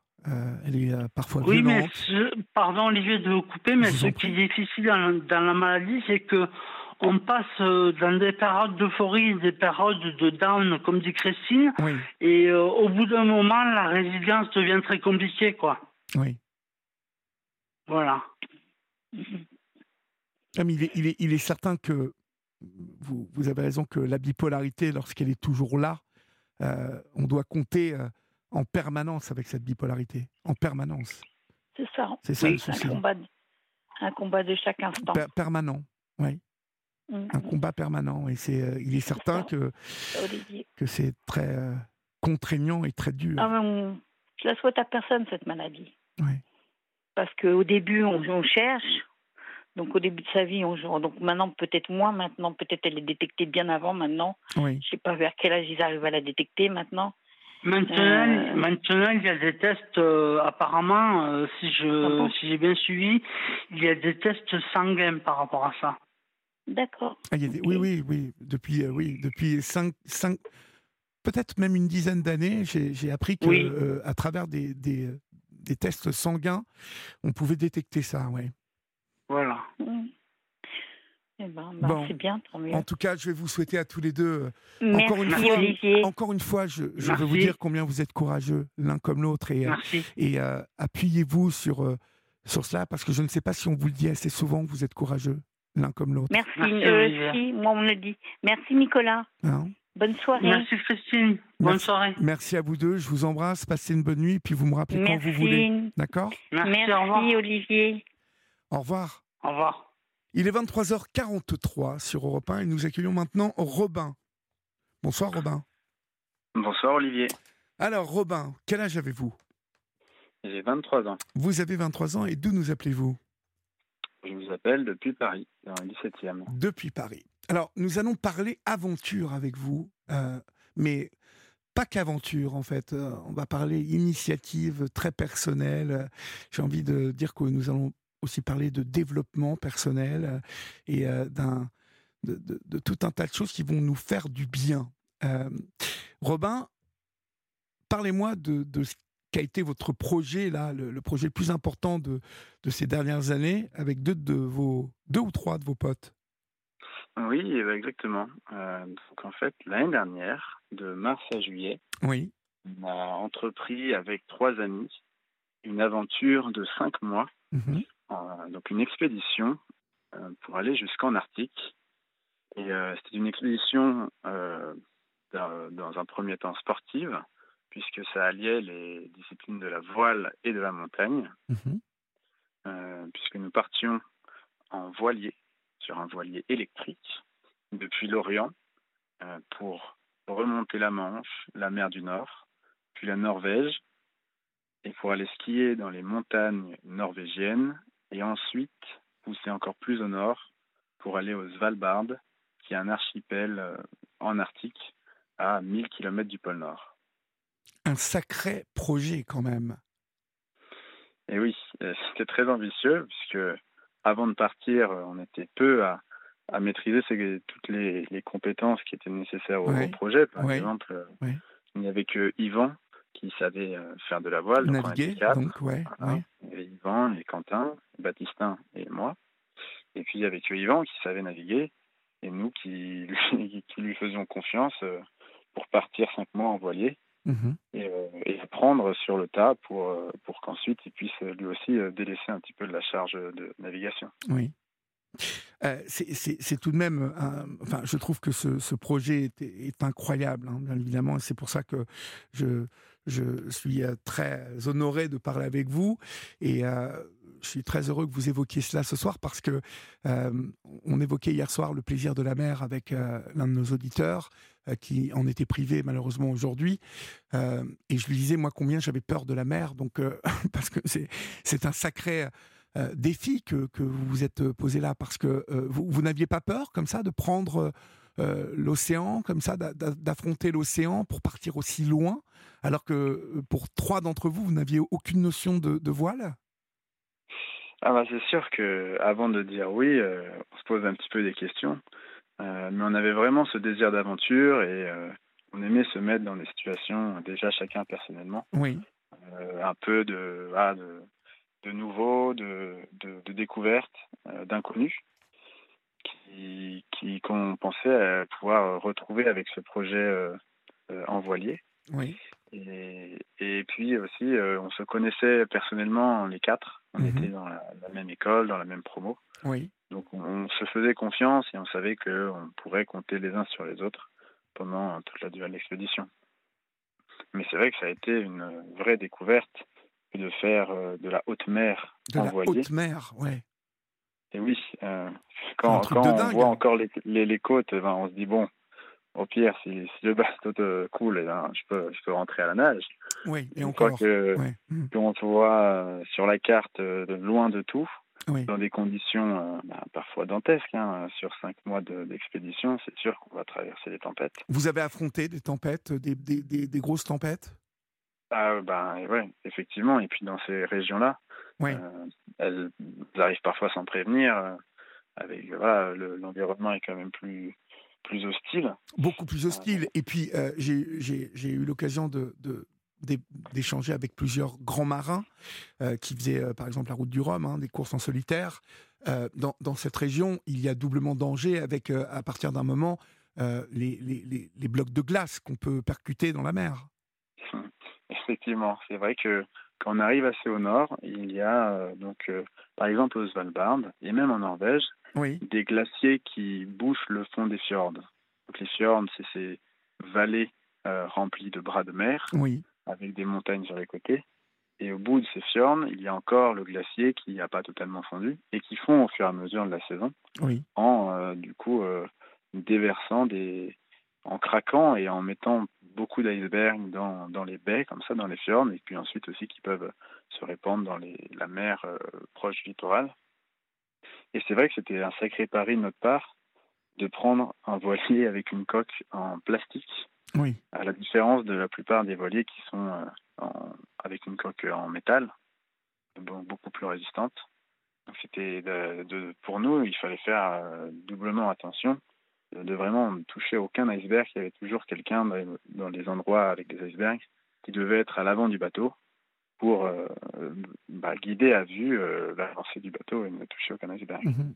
je, crois savoir que vous avez aussi euh, dû apprendre à tirer au fusil, car à un moment, il y avait aussi la possibilité de, de, croiser des ours polaires.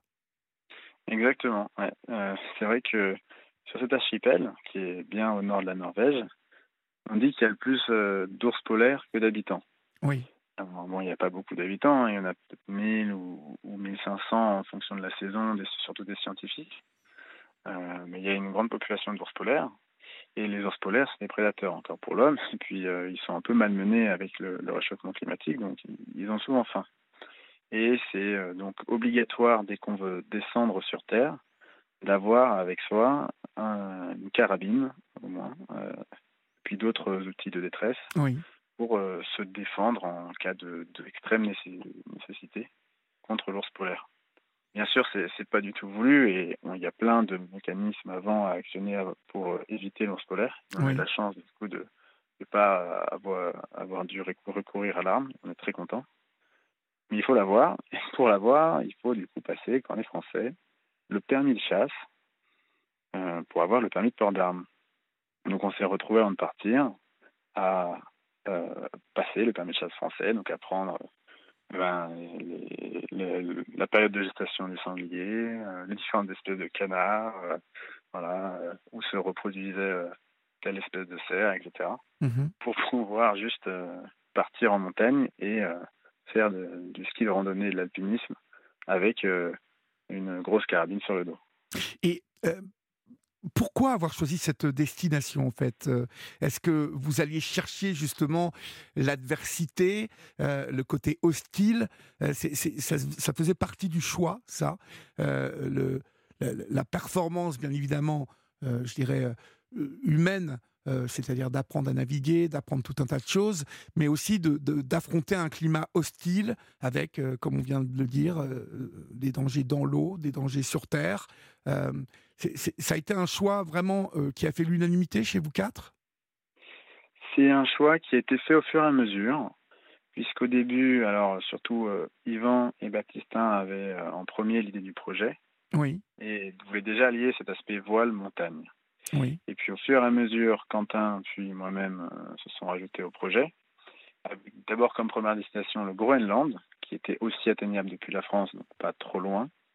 Euh, mais où là il y, il y, avait trop de glace avec le volet qu'on avait trouvé, ça n'aurait pas été possible. Donc on s'est reporté sur la Norvège puis le Svalbard, qui eux sont plus accessibles aux périodes où on voulait y aller, c'est-à-dire de, mars à juin mhm. pour le, le, ski et un mois pour rentrer. On est rentré en juillet en France. C'était fait au fur et à mesure le choix de la destination, mais bien sûr, il fallait un endroit où on pouvait faire ces deux pratiques, de voile et de ski, donc avec des conditions de neige euh, qui allaient bien, et en même temps pas trop, pour pouvoir avancer en, voilier dans les fjords. D'accord. Et euh, qu'est-ce que qu'est-ce que vous retenez de ce euh, voyage? Je suppose que bon, la question est assez large, mais j'ai noté plusieurs choses dans ce que vous nous avez écrit ne pas être dans la superficialité. Alors, qu'entendez-vous par là? Parce que euh, vous, vous, avez euh, vraiment, euh, dans, ce voyage, découvert plein de choses sur vous. Vous dites, c'était aussi l'importance de prendre le temps, de profiter d'une expérience, tenter de ne pas être dans la superficialité. Qu'entendez-vous par là? C'est vrai. mais j'entends par là qu'on a pris cinq mois pour faire ce voyage et on est très content d'avoir pris ce temps-là, d'avancer lentement, donc en à notre rythme, à la différence de ce qui est possible dans la plupart des cas, c'est-à-dire de prendre l'avion et puis euh, de faire deux semaines sur un site, oui. Euh, d'avoir en tête une ascension majeure, euh, une descente de ski, etc. Donc de prier pour avoir les bonnes conditions et de tout faire pour faire son expédition, faire ses images et rentrer au bout de deux semaines en avion chez soi. Et ça, on, trouvait que voilà, c'est dangereux parce qu'on n'aurait pas le temps de vraiment se rentrer dans l'expédition.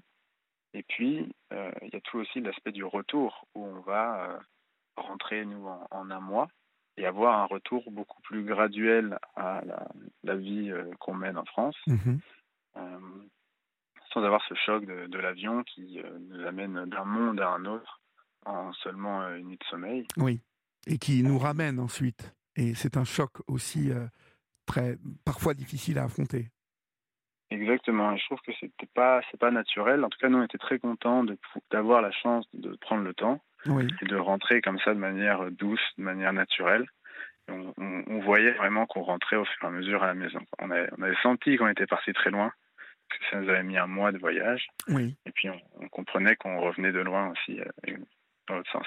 Et ça faisait aussi sens d'un point de vue euh, bah, de, de, sobriété oui, mentale, oui, euh, puisqu'on avance à la voile euh, au lieu d'avancer euh, dans les airs ou en voiture, etc. Mhm, mhm. Et donc on n'hésitait pas à prendre le temps, à, ralentir même s'il fallait les voiles, au lieu de mettre le moteur. Vous évoquez le choc. le choc, et j'entends qu'il y a eu plus de douceur à aller Hein, et atteindre votre but, et puis ensuite revenir et s'habituer euh, tout de même à l'idée d'un retour en France et d'un retour dans une vie euh, totalement différente. Euh, qu'est-ce que cela a changé dans votre regard sur votre manière de vivre avant ce voyage? Et est-ce que des choses ont, changé dans vos vies? Ah, je pense que ça nous a bien bouleversés tous les quatre. Hein. Alors, chacun sûrement à notre manière. Euh, mais la première chose, c'est quand même de, se dire que, tout est possible, en fait. Puisque il y, a, un an, on n'aurait jamais deviné, puis imaginé que qu'on allait réaliser tout ce qui s'est fait au cours des cinq mois. Mhm. Et, et, comme c'était une expédition vraiment faite maison, c'est-à-dire qu'on a tout monté de nous-mêmes, voilà, donc là, il y avait les, on a fait les permis, permis bateau, permis de chasse. oui. Le, voilier, en fait, vous, avez été, vous l'avez loué, vous l'avez acheté, que ce voilier le, le, voilier était loué. Oui. Euh, donc, euh, il fallait aussi euh, lever des, fonds, lever des, avoir des sponsors pour financer toute l'expédition. Oui. à proposer des images, monter des vidéos, etc. Des choses qu'on n'avait jamais fait au point de vue, on va dire, un peu contractuel, professionnel.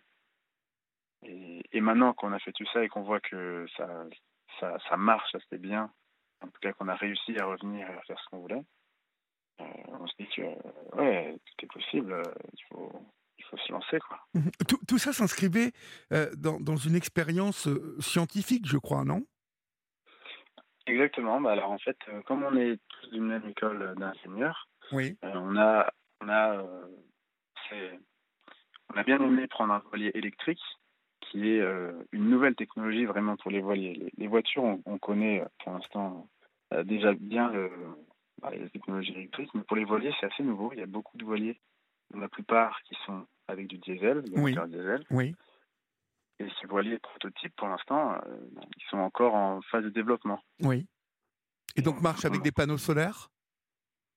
Et donc, ces moteurs électriques, ils, aussi, ils sont liés à des batteries. Oui ces batteries, elles peuvent se recharger de quatre manières différentes. Alors la première, comme vous l'avez dit, c'est les panneaux solaires mhm. qu'on met sur le voilier, mais qui équivaut à, on va dire, 10% de l'apport euh, énergétique. Donc c'est un truc de fond, mais c'est pas beaucoup.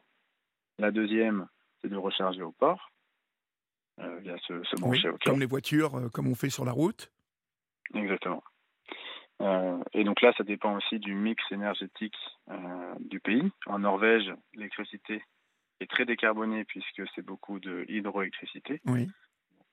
Donc c'est de l'électricité verte, on va dire. Il y a la troisième façon de recharger ces batteries, c'est via l'hydrogénération. Et ça, c'est une nouvelle technologie aussi où les hélices du bateau, quand on avance à la voile, elles vont fonctionner en mode turbine et donc produire l'électricité. Mhm. C'est assez astucieux. Et la quatrième façon, c'est la façon qu'on utilise en dernier recours, c'est d'avoir un groupe électrogène sur le bateau qui va produire l'électricité avec du diesel qu'on met à bord, mais qui en produit que quand les batteries sont vides, puisqu'on n'a vraiment pas envie de plus d'avoir d'énergie à bord, que ce soit pour le pilote, que ce soit pour la radio, pour les cartes, etc. C'est quand même très dangereux de plus en avoir. Donc c'est important d'avoir... Euh, oui, un truc de secours.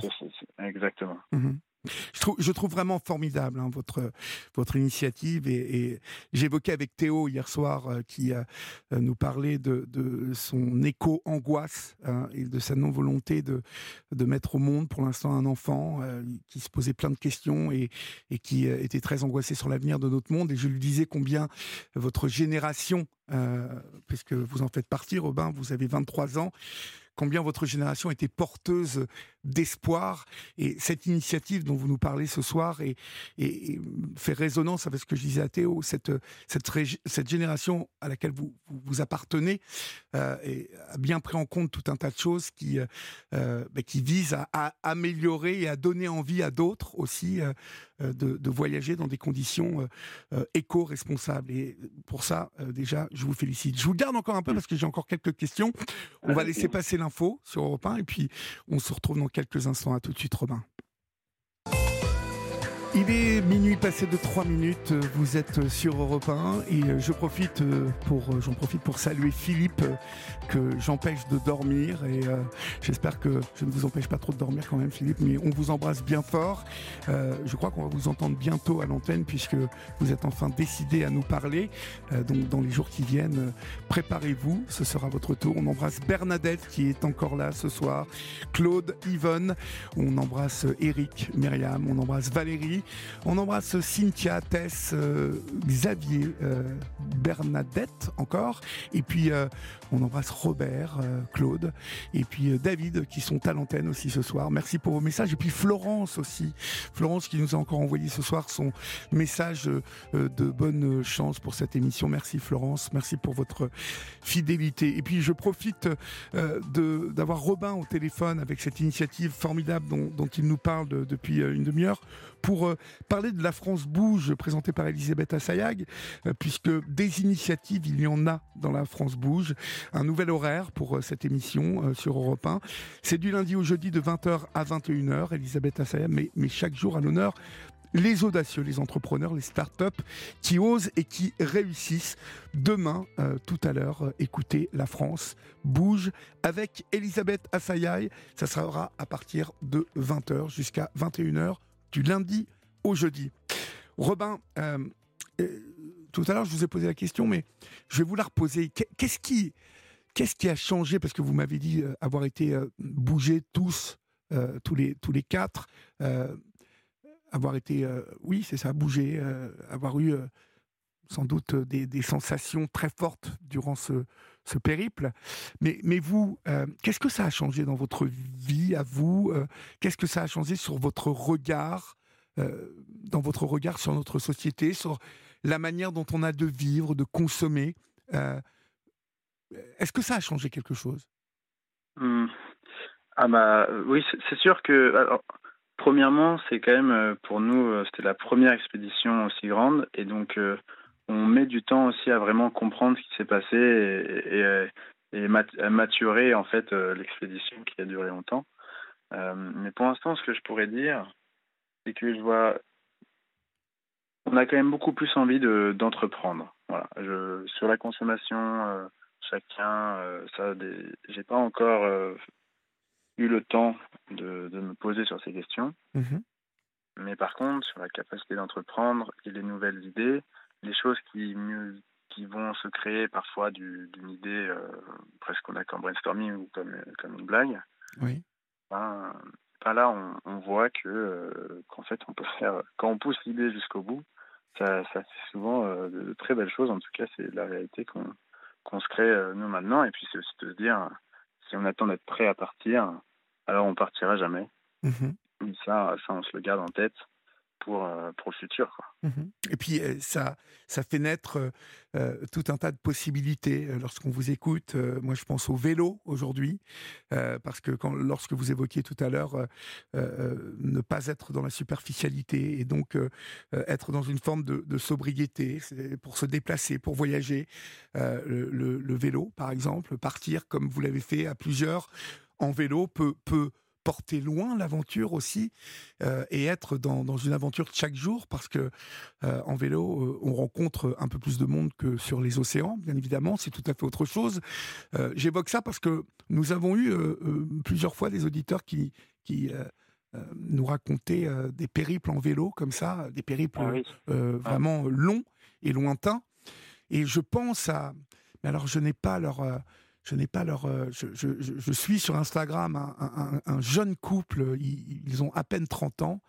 Euh, ils étaient il y a quelques semaines avec. Euh, ils étaient en Somalie avec vraiment des, tribus du désert qui étaient très, très, très sauvages et qui ont mis du temps à les.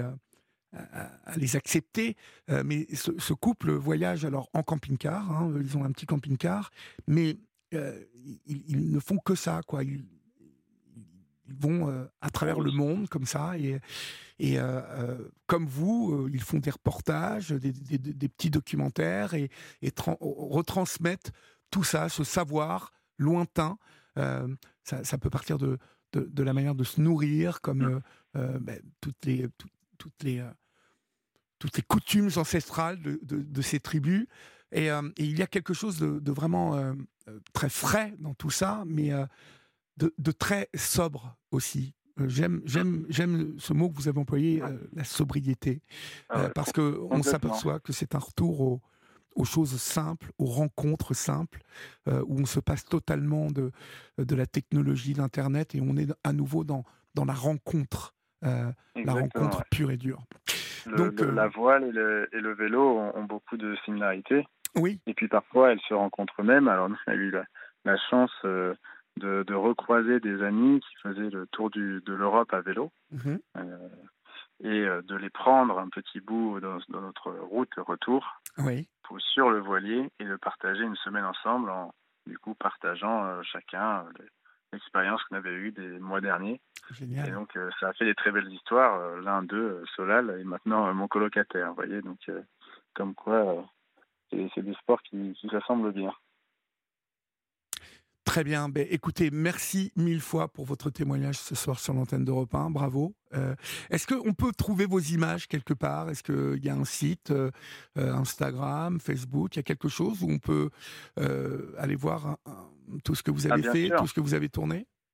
Exactement, oui, parce qu'en fait, depuis que nous sommes rentrés, on s'est attelé à, diffuser le, le film d'expédition, oui. qui marche assez bien, et donc on a déjà fait une vingtaine de dates euh, jusqu'à maintenant, et on en a une quinzaine encore là d'ici la fin de l'année, mhm. en festival de, de, films de montagne, euh, en cinéma dans, dans les grandes villes, à Lyon, à Paris, à Grenoble. Et donc on répertorie tout sur euh, notre site internet, par exemple. D'accord. Qui est? Kauna, qui est Kauna Adventure. Oui. Kauna, c'est K-A-H-U-N-A. D'accord. Et, et, où on regroupe toutes nos informations. On est aussi, bien sûr, sur les réseaux euh, Team Kauna sur Instagram par exemple. D'accord. Et je crois savoir que vous allez être bientôt sur euh, l'Instagram d'Europe 1 en plus, vous voyez c'est le succès. oui, exactement. Donc c'est génial. Euh, et puis bien évidemment sur la page Facebook de la Libre Antenne, on, référencera euh, tous ces sites, en tout cas tous les chemins qui mènent à vous. Bravo à vous Robin, merci mille fois et puis bon vent à vous. Merci. Au revoir Robin, bonne nuit. Au revoir. Pour le moment, on accueille Pascal. Bonsoir Pascal. Oui, bonsoir, ça va? Ça va et vous? Ouais, ça peut aller. Ouais, j'ai eu euh, une journée assez compliquée, mais bon, ouais, ouais, ça se passe bien. Ça va. Ça va. Euh, en fait, euh, je me suis permis de vous contacter ce soir. En fait, ça fait un moment en fait que je vous appelle, mais je, vous avais appelé en fait il y a avant l'été, puis du coup vous êtes parti en vacances. Et entre temps, eh ben Florian, Florent, Florent, Florian. Florian. Florian, ouais, c'est bien, je me trompe pas. Euh, Florian, en fait, il m'a téléphoné pour, euh, avant l'été pour que je le rappelle. En fait, j'ai rappelé tout à l'heure. D'accord. En fait, euh, bah, c'est étonnant parce que j'ai écouté un peu l'émission au début, enfin les deux, les deux, trois premières personnes. Après, j'ai été occupé un moment. Et en fait, j'ai écouté Christine et je sais plus comment s'appelait Fabien, non, c'est ça Nicolas. Nicolas, pardon. Mhm. Nicolas, j'ai écouté ce qu'il disait et ça m'a un peu je me suis reconnu vraiment. Christine, elle a vraiment eu des, des, des, elle avait vraiment la logique. Euh, parce que moi, je suis bipolaire aussi. Hein. donc, euh, enfin, j'ai été diagnostiqué il y, a, 8 ans. Il y a 8 ans. Moi, j'ai 50 ans. Euh, en fait, j'ai été diagnostiqué au début schizophrène et ils se sont plantés en fait. Pendant plusieurs années. Plusieurs années, j'ai été traité avec un traitement de schizo alors que j'étais pas schizo du tout. Dis donc, c'est une sacrée erreur, ça, ah, quand même. ah ouais, ouais moi, j'ai ma vie, elle était pourrie de toute façon du début à la fin dès mes 20 ans, ça a commencé, j'ai fait une première bouffée délirante, on va dire. Oui. Suite, en fait à des consommations de, de, cannabis à l'époque. Mhm. J'avais 20 ans en fait et ça m'a fait délirer et en fait je me suis retrouvé à l'hosto à Grenoble et euh, ma soeur m'a fait hospitaliser et en fait ça a été la dégringolade totale des médicaments. Après il y a eu il y a eu comment il y a eu il y a eu comment il y a eu une curatelle qui s'est mise par dessus enfin ça a été pendant 20 ans j'ai galéré comme pas possible enfin ouais 20 ans c'est quasiment ça et en 2011, en fait, eh ben, j'ai eu un super médecin à Lyon qui m'a, qui m'a, qui pendant un mois, ils m'ont hospitalisé, hein, ils m'ont, ils m'ont isolé, hein, comme la plupart des, des, quand des gens qui font des bouffées des lions. Oui, j'ai jamais été violent dans ma vie, j'ai jamais frappé personne, j'ai jamais été, voilà, j'ai jamais été hein, cruel, quoi. Voilà, enfin, cruel si j'ai pu l'être, mais pas physiquement parlant avec des gens, ça c'est sûr. Je peux, des mots peuvent être durs parce que moi, des fois, je tape dedans, quoi. Enfin, je veux dire, euh, j'ai quelqu'un d'assez, euh, comment expliquer d'assez euh, on, a plusieurs, euh, vous savez quand on tape dedans comment on appelle euh, pertinent voilà je cherchais le mot. D'accord. Donc voilà et puis du coup ça peut des fois bousculer des gens et je le fais pas forcément exprès non plus. Des fois je, je vais aider en fait ça aide pas. Donc du coup c'est un peu complexe. D'accord. En tout cas voilà. Mais en fait le, le, la conversation de Christine était super intéressante. Je me suis retrouvé dans beaucoup dans beaucoup de choses là dedans oui. Vous, avez quel âge, Pascal? Vous avez quel âge? 50 ans, je vais avoir 50 ans en février, là. D'accord. Euh, et, ça, ça fait combien de temps que vous connaissez le diagnostic euh, de, de la bipolarité? Depuis, la bipolarité, par contre, au début, la schizophrénie, ça a commencé en 1992. Oui. 2014, ouais, c'est ça. Et pendant euh, jusqu'à 2011, en fait, j'ai été traité, comme je vous expliquais, avec des, médicaments qui ne me contenaient pas. Donc ça vous a pris autour de vos 20 ans, hein, c'est ça? Oui, c'est ça, c'est ça. Et, donc, euh, autour de 20 ans, vous avez eu quoi? Vous avez eu des bouffées délirantes, c'est ça? Euh, oui, oui, j'ai fait des bouffées délirantes, ça c'est certain, auditives et visuelles. Ah oui, j'ai eu des alus et tout. Hein. D'accord, donc on était quand même dans, dans, dans, un état de schizophrénie là à l'époque. En fait, on appelle ça, on appelle ça des, des phases maniaques, c'est pas, des, pas de la schizophrénie. D'accord, d'accord. En fait, la schizophrénie, maintenant, enfin, enfin j'ai l'impression quand même, parce que je dis qu'on a mal diagnostiqué, c'est vrai qu'après j'ai revu un médecin en 2011, euh, ce que, ce que j'ai l'impression en fait, c'est que euh, la schizophrénie, en fait, euh, j'ai l'impression qu'ils disent qu'on est tous bipolaires alors qu'on est un peu schizo quand même, vous voyez oui. Je sais pas si vous comprenez ce que je veux dire. Avec le temps, en fait, on dit plus schizophrène à quelqu'un, un patient. J'ai l'impression qu'ils protègent les patients quelquefois pour leur dire vous êtes bipolaire. Mais en fait, les bipolaires et les schizophrènes, il y a beaucoup de, de, de, de comment de, de, de la maladie peut être un peu similaire. Vous voyez ce que je veux dire? La bipolarité, ça peut entraîner aussi des. Quand vous êtes en phase maniaque, dès que vous montez trop haut ou vous descendez trop bas, ça entraîne aussi des délires. Oui, des délires, c'est certain. Hein. Il n'y a pas de. Par contre, euh, il y a des gens qui restent tout le temps perchés, qui évoluent pas dans leur vie et, et qui sont vraiment malades et qui restent dans des phases. Euh, hallucinatoires. Moi, j'ai vu des gens qui n'ont pas bougé de l'hôpital. Ça m'a retrouvé parce qu'il m'est arrivé des, enfin, j'ai été, été, hospitalisé à plusieurs reprises quand j'étais plus jeune, et c'est vrai qu'au même endroit, et je retrouvais les mêmes malades. Hein. Donc, euh, en fait, il y a des gens qui restent à l'hôpital. Il hein. faut, faut, aussi compter et qui mélangent surtout. Enfin, moi, j'ai vécu euh, des choses pas drôles. Je veux dire, j'étais aussi en hosto et tout. À l'hosto, c'est pas simple du tout. Hein. C'est compliqué. Vous êtes au milieu de gens. Euh, en fait, ils vous mélangent un peu à tout le monde, même s'il n'y a pas non plus des tueurs en série avec nous. Hein, c'est pas ce que je suis en train de dire. Mais il y a diverses pathologies qui sont différentes quand vous vous retrouvez à l'hosto. Et du coup, eh ben, ça peut être très long à revenir parce que quand vous êtes avec que des gens qui sont pas bien, euh, des personnels, ils sont super. J'imagine que ça doit être super dur pour les infirmiers et les médecins. Enfin, les médecins pas trop, mais les infirmiers plutôt. Les infirmiers, ils font un boulot de fou. Hein. Euh, faut, faut pas oublier qu'ils sont sollicités sans arrêt en général. Hein, les infirmiers aussi. On Quand on est dans des, des états, on n'est pas là en fait. Hein, c'est c'est un peu avec des zombies en fait. Ils sont entourés de zombies en fait. On est on est zombifié avec cette maladie. Quoi. La bipolarité peut aussi faire des comment j'ai l'impression qu'en fait la bipolarité c'est un peu de la schizophrénie quelque part aussi quoi. Voilà, quoi. Après, bon, moi, moi, ils m'ont dit que j'étais bipolaire. Bon, j'ai pris, hein, moi, comme, comme disait tout à l'heure Christine, euh, on vous raconte, on vous explique pas ce que c'est, hein, voilà, bipolaire, on vous dit pas ce que c'est, schizophrène non plus. Alors quand j'ai entendu schizophrène, je croyais que c'est en 92, euh, dans ma tête, je me dis oh là, c'est quoi ce truc-là? Je croyais, je connaissais à peine, quoi, en fait, voilà. Quoi. Et après, l'image que je me suis fait de moi, elle, elle, a été négative. De toute façon, je me suis enfoncé. J'ai eu 20 ans, j'ai perdu 20 ans de ma vie dans l'histoire, quoi. Voilà, quoi. Ah Peut-être que ça aurait été vous voyez, ça aurait été diagnostiqué un peu plus tard, on m'aurait, un peu plus tôt, on m'aurait dit en 92, vous êtes bipolaire, mais on m'aurait expliqué des choses, on m'aurait peut-être un peu, un, voilà. Enfin bon, dans l'histoire, en fait, en gros, pour, euh, je vais pas trop monopoliser, mais ce que je veux dire, c'est que ça fait, euh, moi, j'ai déménagé au moins 35 fois dans ma vie, quoi. Euh, depuis tout petit, hein, ça a commencé tout petit, mes parents étaient aussi instables au niveau social, et en fait, ils avaient tendance à bouger beaucoup, et du coup, ça m'est resté. j'ai fait quasiment la France entière, quoi. Donc à chaque fois, en fait, il y a rien. Y a, je commence une vie, je commence un, je vais commencer une, euh, comment. En fait, c'est ça, en fait. Je sais pas si vous vous rappelez la série Hulk qu'on voyait à la télé. Vous vous rappelez cette série Oui, oui. Lui, en fait, dans l'histoire, euh, si vous vous rappelez bien, il a, en fait, il a eu un accident. En fait, avec une machine, il, il a été irradié, mais il a tué sa copine. Et en fait, il, culpabilise et en fait, il va de ville en ville, en fait. Euh, en fait, il erre, quoi. En fait, il erre pour se cacher, pour pas qu'on le, vous voyez, pour pas qu'on le. Et en fait, tout à l'heure, je pensais à ça, j'ai, je me suis dit, tiens, c'est marrant parce que ça me fait penser à Hulk. Le fait de ma vie me fait penser à Hulk un petit peu à son histoire quand il bouge de ville en ville pour fuir quelque chose. Enfin, moi, je fais rien de spécial, mais quand même, j'ai quand même une certaine instabilité dans ma vie et j'ai tendance à déménager sans arrêt, quoi. Bon, là, ça fait deux ans que je suis dans le sud. Donc je suis au bord de la mer, donc je suis, je suis ça, pas se trop passe, mal, hein. ça se passe comment dans le sud alors? Écoute, ça se passe, euh, ça se passe que j'en ai déjà marre, j'ai envie de partir, mais après j'ai pas envie de quitter la, le sud, enfin, ou alors euh, je me rapprocherai, je me rapprocherai peut-être de l'océan, je sais pas encore. Je... Mhm. Bon après, bon, j'ai la chance d'avoir la, la chance, hein, voilà, Oui, quoi. oui. Tant qu'il y a les deux, quoi, parce qu'après, bon, c'est pas non plus des fortunes qu'on touche. Hein. Oh, mais ça vous on- permet, ça vous permet de, de, de vivre l'âge quand même? Ça me permet de survivre, mais De pas de survivre, vivre. oui. oui. Ah oui, de survivre, oui. Après, bon, euh, comme je vous ai expliqué tout à l'heure, euh, j'ai été en curatelle euh, renforcée pendant 20 ans. Je me suis sorti de ça, ça a été la croix et la bannière, ça aussi. Parce que j'ai dû passer devant un médecin expert, c'est moi qui, l'ai- qui, qui lui ai demandé de me, de me de psychanalyser. je sais pas si on dit ça. Enfin bref, et euh, du coup, euh, je l'ai rencontré, on a discuté. La curatelle, en fait, au bout de 20 ans, j'ai réussi à la faire enlever parce que c'est un enfer le truc. Hein. Pour les gens comme moi, en fait, moi j'ai toujours refusé en fait euh, les curateurs et tout ça. J'étais contre, j'étais, j'étais, j'étais odieux. Hein, J'en ai fait pleurer certaines. Hein. Au téléphone, j'étais. Il y en a, il y en a qui, il y en a qui sont partis. Quoi. Enfin ouais, je me suis pas laissé faire parce que ça dégueulasse. J'étais certain. De toute façon, je savais que je pouvais gérer et c'est ma. Enfin, ça, c'est une autre histoire, mais après, c'est familial et c'est ma sœur qui a pris cette décision. Elle aurait jamais dû faire ça. D'ailleurs, j'en ai parlé avec elle une fois. Elle m'a elle-même reconnu qu'elle avait peut-être fait erreur.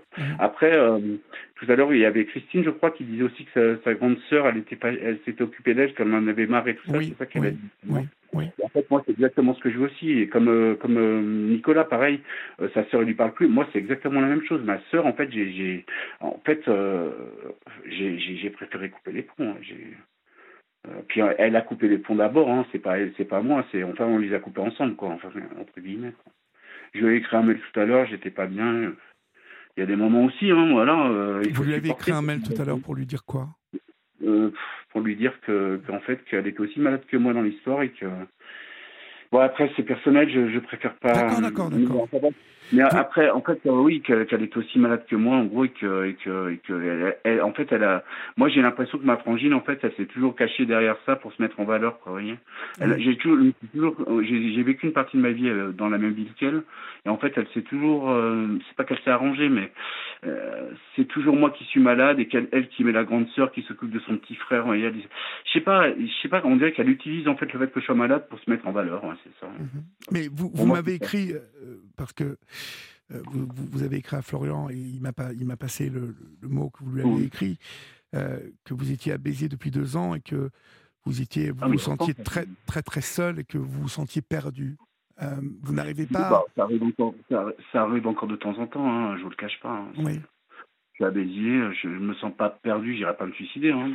normalement, j'y pense pas trop. J'ai un chat, de toute façon, donc je peux pas le laisser tout seul. mais bah oui, heureusement que je l'ai. Mais est-ce que, est-ce que, est-ce que vous cherchez parce que vous dites je ne travaille pas, je ne sers à rien. Mais d'abord vous. Alors non mais alors ça c'est enfin comment expliquer? Je vous ai dit ça tout à l'heure, mais en fait vais j'ai quand même un projet, mais en fait j'y crois de moins en moins en fait le truc. Mhm. Mais vous, il faut arrêter de vous dire que vous ne servez à rien déjà. Hein. on sert tous à quelque chose. À des moments, à des moments, vous, vous êtes là pour votre chat déjà. Je sais que vous avez une amie de 70 ans. Euh, là. Ça, Elisabeth, oui. Ça c'est une super copine. Ok, donc euh, vous servez. Euh, on rigole beaucoup, je l'ai encore tout à l'heure. Hein. Ok, vous servez à quelque chose, euh, Pascal? Il faut pas se dire. Ouais, il y a des moments où je me sens très seul, voilà. Mais bon, c'est normal. J'ai perdu ma mère, je l'ai enterrée il y a, il y a trois ans. J'étais tout seul à l'enterrement. Je sais pas si vous voyez le truc, quoi. Ah bon? Ma soeur s'est pas présentée. Bah ouais, ouais. J'ai enterré ma mère tout seul. En fait, j'étais à Belay. Elle, elle, elle, est décédée du Covid dans, dans un EHPAD. En fait, je l'avais placée en EHPAD. Elle était très malade du ventre, elle avait des problèmes à l'estomac et en fait elle est décédée en 2020. Et quand elle est décédée, comme ma soeur lui parle pas depuis 40 ans, ils ne sont pas bougés, ni mes nièces, ni rien. En fait, ça a été... Je lui ai dû m'occuper de son appartement tout seul avec un ami. Voilà ça a été assez compliqué quand même. Et c'est vrai que je suis parti aussi de, du Rhône-Alpes pour aller dans, au sud pour prendre le soleil et changer d'air. Quand je suis arrivé, ça, ça vous a fait du bien euh, Au début, non, parce qu'en fait, j'avais le mal. Enfin, comment expliquer je, Vous allez me prendre pour un fou, hein. mais euh, enfin peut-être oui. Donc, je le suis un mais non, mais pas du tout. pas du tout. Euh, en fait, euh, quand je suis arrivé les deux trois premiers mois, j'ai eu trop de soleil et en plus, comme j'avais tendance à, à m'alcooliser à l'époque, en fait, j'ai eu trop de soleil d'un coup. Je sais pas comment, j'avais mal du. Je. Comprends, je comprends parfaitement. D'accord. La chaleur, le soleil, euh, la chaleur blanche, ça peut être très angoissant, très angoissant. Je déteste ça, moi. Hein. Ah oui, oui, moi, c'est le trop plein de soleil, euh, les chaleurs blanches là du sud où il fait 38 euh, degrés ou 40 degrés à l'ombre. Moi, ça me rend totalement dépressif, moi alors après, on s'y habitue hein, quand même. Hein. Après, ça va mieux. Bah, tant, mieux tant mieux que vous alliez mieux. Je bon, réjouis. Hein, mais euh... Par contre, on a, aussi un petit peu pendant 5 jours là, mais bon, ça va, c'était pas trop dur non plus. Quoi. Mais euh, à côté de ceux qui vivent en Espagne ou au Canada, c'est quand même mieux quoi, ce qu'on a nous. Mhm. Mais, mais euh, là, vous vous êtes habitué quand même là-bas à Béziers. Comment, comment sont les gens là-bas? Vous, vous, faites, vous faites quelques relations là-bas quand même? C'est dur, hein, un peu. Pas réellement. Pas réellement. En fait, euh, les gens, euh, les vrais d'ici, En fait, les, gens du Sud, moi, c'est un avis. J'ai l'impression, enfin, de toute façon, on en parle entre les gens qui sont pas de, Béziers même. Oui. Euh, on, va dire du Sud, parce que je pense pas c'est que Béziers, je pense que c'est euh, le Sud. Euh, j'ai l'impression qu'en fait, c'est comment les gens sont assez comment dire, si vous êtes d'ici, ça va, vous passez, mais si vous n'êtes pas né dans le sud, en fait, en gros, vous n'êtes pas trop accepté. Je suis désolé, là, tu as une généralité, j'espère que ça va pas être mal pris par les sudistes, hein. Mais euh, en fait, non, c'est vrai, c'est vraiment ce que, ce que j'ai ressenti, ce que plusieurs personnes ont ressenti euh, en vivant ici, quoi. Après, bon, euh, moi, moi, j'ai déménagé six fois, donc depuis que je suis arrivé en deux ans, quand même. Hein. ah, oui? ah Dans ma vie, six fois Béziers. Ouais. Enfin, j'ai fait un aller-retour dans un appartement parce que j'ai, j'ai pas aimé le, j'avais pris un appartement il y a pas longtemps et puis je suis retourné dans l'ancien. Et là, j'ai trouvé un autre logement qui est en bon état d'ailleurs. Ouais. Mais je suis passé par une agence, bon voilà quoi. Mais ça va. ça va, vous vous y trouvez bien. Oui, oui, ça va, ça va. Je suis juste au rez-de-chaussée, j'ai trop de poussière, mais bon, ça c'est un autre problème parce que le matin ils font le ménage sur la rue. Donc tout rentre chez moi en fait. Si j'ai les fenêtres ouvertes, et ben voilà. Donc vous l'avez, en fait, deux jours après, c'est tout noir par terre. C'est assez compliqué. Mais enfin, bon, mis à part ça, non, ouais, non, je vais pas rester longtemps ici non plus. Je vais bouger encore une fois. Quoi. Après, rester sur Béziers, j'en sais rien. Là, j'ai tente Montpellier parce que je veux en fait intégrer une école euh, au CRIP de Castelnau. Je sais pas si vous avez déjà entendu parler. Mmh, non. C'est un CRP, un centre de réadaptation professionnelle. Oui. Donc, euh, ils vous permettent de faire des formations diplômantes et donc, en fait, même à 50 ans, vous pouvez en faire. Ben oui, et ça, ça vous branche quand même? Vous allez faire quelque chose bah, moi, moi, je suis dans l'informatique depuis plus de 10 ans. là. D'accord.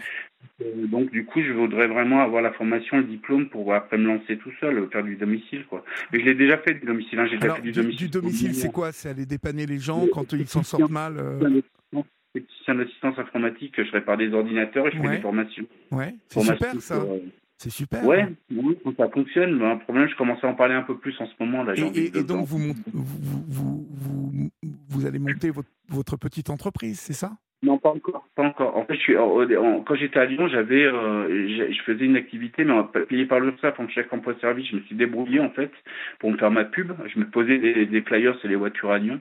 Mhm. Et après, bah, on me téléphonait, puis j'allais réparer. Puis comme j'étais ça bah, marchait? ça, marchait? Ouais, ouais, ça marchait. J'étais à 25% de, de temps sur ma semaine. C'est pas mal quand même, Super. en deux mois. Super. Ouais, ouais. Et euh, Lyon, Lyon, à un moment, vous avez quitté vous, vous ne supportiez plus Lyon? Euh, Lyon, ça a été. Comment Lyon, ça a été encore pire. Si je vous raconte Lyon, on en a pour deux heures, hein, je vous le dis. Hein. En fait, en gros, euh, à Lyon, j'ai eu, j'ai eu un ami, un compagnon, euh, et puis après, j'ai, on s'est séparés en 2009. Et en 2011, j'ai eu, on va dire, un, un, je, vais, je vais être poli, un, une rencontre euh, plan cul, quoi. En gros, quoi. D'accord. En fait, tombé accro. En fait, et lui, au début aussi, on a eu un coup de foot tous les deux. Et en fait, il y a eu un peu le troisième jour, en fait, euh, c'était vraiment, mais j'étais dans le, j'avais jamais vécu ça avec personne. Hein. C'était vraiment quelque chose de fusionnel, un truc de fou, un truc de malade. Quoi. Et en fait, eh ben, le troisième jour, il est venu, il est, monté, ça s'est très mal passé. En fait, il n'était pas bien, moi non plus. Puis voilà, et puis ben, du coup, ben, moi, ça m'a depuis, j'ai jamais rencontré personne. En fait, j'arrive pas à, à l'oublier. Donc ça, c'est un peu complexe pour moi. Oui pour lui aussi, j'imagine. Mais euh, plus, plus complexe pour moi que pour lui. Lui, il a eu un enfant depuis. Je sais qu'il avait une copine et tout. Enfin, c'est compliqué, quoi.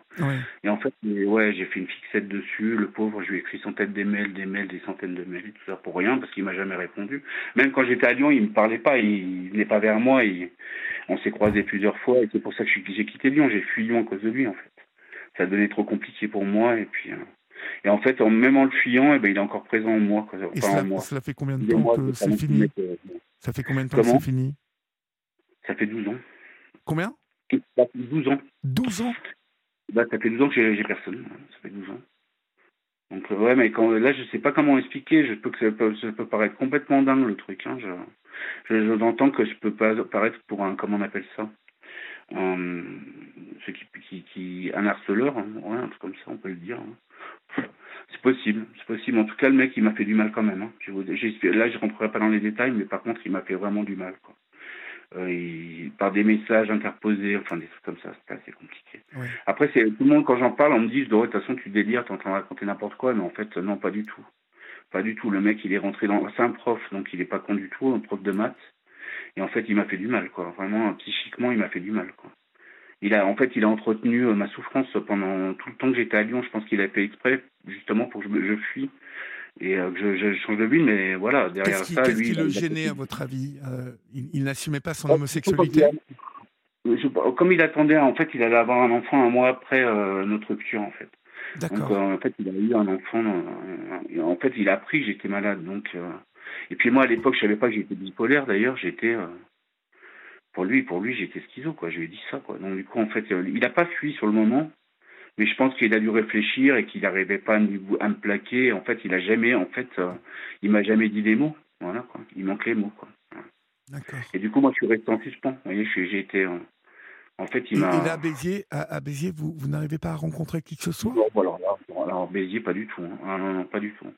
Non, Béziers, mis à part un peu de sexe, mais pourquoi, encore c'est très rare. Mais pourquoi il n'y a pas de, il n'y a pas de bar euh, gay Il n'y a pas des endroits un peu gays à Béziers non, non, non, à Montpellier peut-être, oui, mais moi j'y vais pas souvent. À Montpellier, j'y vais de temps en temps, mais pas ah bah, à Montpellier, c'est sûr. Montpellier, c'est une des, villes où il y a une communauté euh, euh, très importante.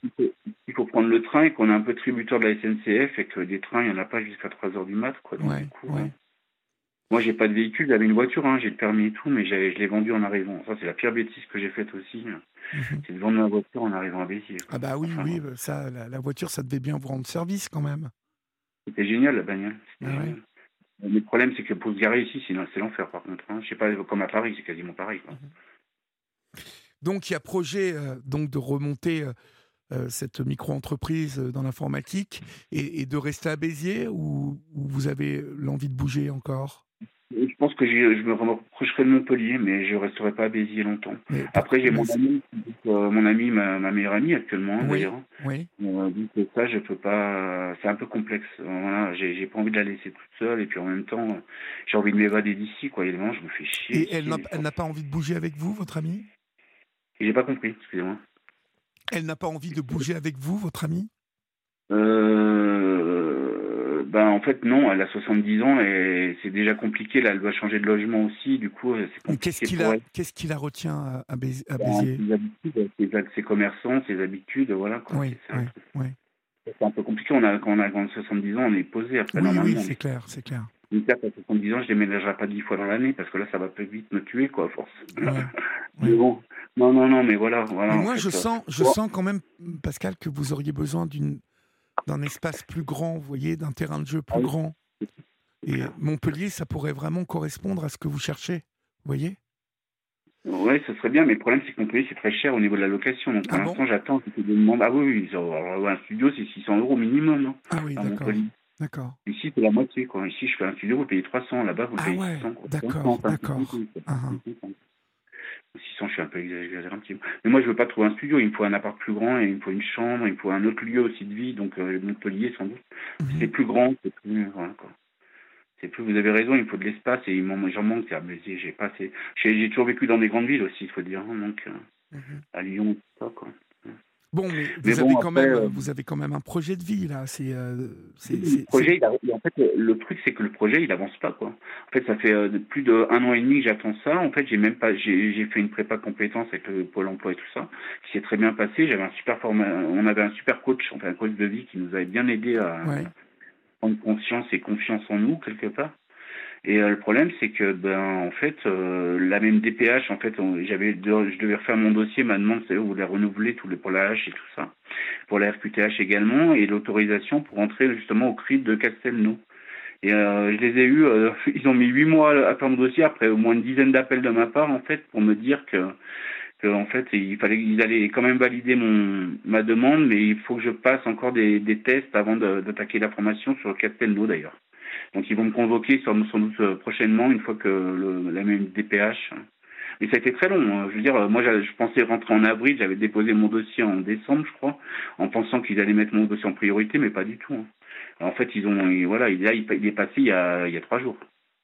Je l'ai déposé en, décembre. D'accord. Bon, ben, vous me tiendrez au courant de la suite des événements maintenant que vous connaissez le chemin. Hein, Pascal Oui, bah, oh, j'avais déjà appelé une fois, mais j'avais eu Yann à l'époque, c'est pas pareil. Ah, d'accord, ok. Euh, j'en ai pas le temps de parler comme ça. Quoi. Mhm. j'espère que je vais pas choquer les étudiants. Mais pas du tout, pas du tout. C'était très bien qu'on échange ces quelques mots et euh, vous êtes quelqu'un de, très sympa. Et euh, croyez en vous, croyez en vous, mon cher Pascal. Il y a, il y a encore tout un tas de trucs à faire, d'accord? Oui, j'espère. Bon, je, bah, souhaite, je vous souhaite une bonne nuit et un bon courage en tout cas. Pareillement. Bonne soirée. Bonne soirée, Pascal. Au revoir. Il est minuit 38 sur Europe. Vous êtes toujours sur votre libre antenne et puis il est toujours vous avez toujours le temps hein, de composer euh, le 01 80 20 39 21. Nous sommes encore ensemble jusqu'à 1h du matin. On accueille Marilyn maintenant. Bonsoir Marilyn. Oui, bonsoir. Bonsoir. D'où nous appelez-vous Marilyn? De Bretagne, des Côtes d'Armor. D'accord. Vous avez une belle voix, Marilyn. Merci. Quel âge avez-vous? Euh, 33 ans. D'accord. De quoi vous voulez me parler, Marilyn? Euh, Ben, en fait, c'est par rapport à mes deux enfants euh, les plus petits euh, qui ont subi un placement un placement abusif en fait et qui s'est avéré vraiment être abusif et tout le monde sait que c'est un placement abusif mais personne ne fait rien. Alors quand vous dites que tout le monde sait, c'est qui tout le monde? Bah, le juge, les avocats, euh, le système de l'ASE. En quoi, en, quoi, en quoi ce placement est abusif Dites-moi? Bah, dans le sens où. Euh, comment dire? En fait, euh, bah, déjà, ça a commencé parce que. En fait, quand je suis tombée enceinte de ma fille, quelques temps avant, on m'a diagnostiqué une fibromyalgie. Oui. Et j'étais sous un traitement assez lourd. Oui. Sauf que personne ne m'a mis euh, au courant de ce qui pouvait se passer par rapport à ce traitement et vis-à-vis que ce soit pour moi ou du bébé, quoi. Oui, mais il y a sans doute une, dépendance pour le bébé euh, à ce médicament si vous ne pouvez pas l'arrêter pendant la grossesse. Voilà, c'est ça. Et c'est ce qui s'est exactement passé avec ma fille, sauf que personne ne m'a prévenu. Les médecins ne, vous ont pas, euh, enfin le gynécologue qui vous accompagnait ne vous a pas mis au courant de ça? Non, non, non. C'est dingue. Que ce soit mon médecin euh, qui me suit par rapport à la fibromyalgie ou que ce soit euh, les gynécologues que j'ai pu voir, que ce soit euh, tous les examens que j'ai pu faire alors que tout le monde savait très bien que j'étais enceinte, personne ne m'a mis au courant des des des risques, des conséquences, oui, des, conséquences, pour pour, bah, pour ma fille quoi. Oui. Et donc ce qui fait que quand euh, votre, vous avez accouché, euh, votre bébé euh, était mal en point? Oui, bah, au début ça allait. En fait, quelques jours plus tard, ils ont émis comme quoi ma fille faisait un syndrome de sevrage. Oui. Un syndrome de manque, quoi. Oui. Et qu'il fallait absolument lui faire faire un, un, un, un, comment un sevrage. Un, sevrage. Un sevrage euh, mhm. morphinique. Qu'est-ce que vous preniez comme médicament? C'était à base de morphine? C'est ça, de l'oxycodone. De l'oxycodone, ah oui. c'est du lourd, ça. Et surtout que bah, c'était pas du tout des petits dosages que je prenais parce que j'étais à un stade où. Vous souffriez beaucoup Ah oui, oui, totalement, même encore à l'heure d'aujourd'hui, ça va beaucoup mieux, mais. Euh, mais oui, je, souffrais énormément et je faisais des crises et surtout que moi, par rapport à la fibromyalgie, là, ça s'est déclenché euh, comme ça du jour au lendemain, quoi, en fait. vous, vous avez subi un choc émotionnel, quelque chose qui l'a déclenché ou, c'est, venu comme ça? Ah Non, non, c'est venu comme ça, c'est venu en plein milieu de la nuit. Incroyable. Et, euh, et de 2017 à 2019, euh, ils ne savaient pas ce que c'était. Donc euh, j'ai fait énormément de d'examens de santé euh, bah, pour savoir exactement ce que c'était. C'est extrêmement difficile de, de, diagnostiquer euh, une fibromyalgie. C'est très compliqué. Et donc suite à ça, ils m'ont fait ils m'ont fait tester plusieurs traitements jusqu'à en venir à l'oxycodone. D'accord. L'oxycodone, qui est un médicament auquel il faut faire très attention, hein, parce que c'est très fort, hein, c'est très dosé en morphine. Oui. Bah, c'est bah, un opiacé, en fait, hein, mmh. l'oxy. Euh, il y, a, de gros problèmes aux États-Unis, d'ailleurs, avec ce, avec ce médicament, vous le savez. Oui, oui, oui. oui. Ouais. Ce qui est dingue, c'est que le médecin qui vous a prescrit ça ne vous ait pas mis en garde sur euh, la dépendance à l'oxy euh, et, pour le bébé. Il a, il a carrément mis en danger votre, votre enfant. Ah oui, oui, totalement, oui. Bon, donc revenons au placement euh, abusif dont vous m'avez parlé au début de, de, votre intervention.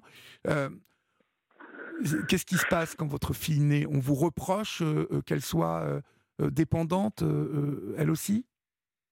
Ah oui, on me le reproche. On me dit que j'ai été complètement inconsciente euh, d'avoir euh, vécu une grossesse bah, en étant sous traitement, que j'aurais jamais dû le faire, que j'ai pensé qu'à moi, que mais énormément de reproches. Oui. Que ça tout le temps, tout le temps, tout le temps, et par pareil, différents médecins, différents spécialistes, différents chaque personne que je voyais rajoutait sa petite, euh, sa petite musique. truc. Oui. Voilà, c'est ça. Et en fait, euh, ben, suite à ça, euh, donc ma petite, donc elle est née en, en août 2020. En septembre 2020, donc elle est sortie fin septembre de, de l'hôpital, de la néonate. Et ils ont réussi à demander un placement d'urgence pour ma fille. Donc, elle a été placée pendant 15 jours en pouponnière. Mhm. Et euh, de là, on a réussi à la récupérer. Avec, euh, pareil, ils nous ont mis euh, plein de trucs à faire pour pouvoir être sûr de pouvoir garder notre fille avec nous. On a tout suivi plus ou moins à la lettre les choses qu'on devait euh, mettre en place. Qu'est-ce qu'on vous demandait de mettre en place, euh, Que ma fille devait aller à la crèche régulièrement, que je devais avoir l'aide d'une PISF à domicile, que. Donc, euh, par rapport à l'ASE, il y a eu une AEMO qui a été mise en place. Oui. Et au départ, c'était que pour mon bébé. Mhm. Et.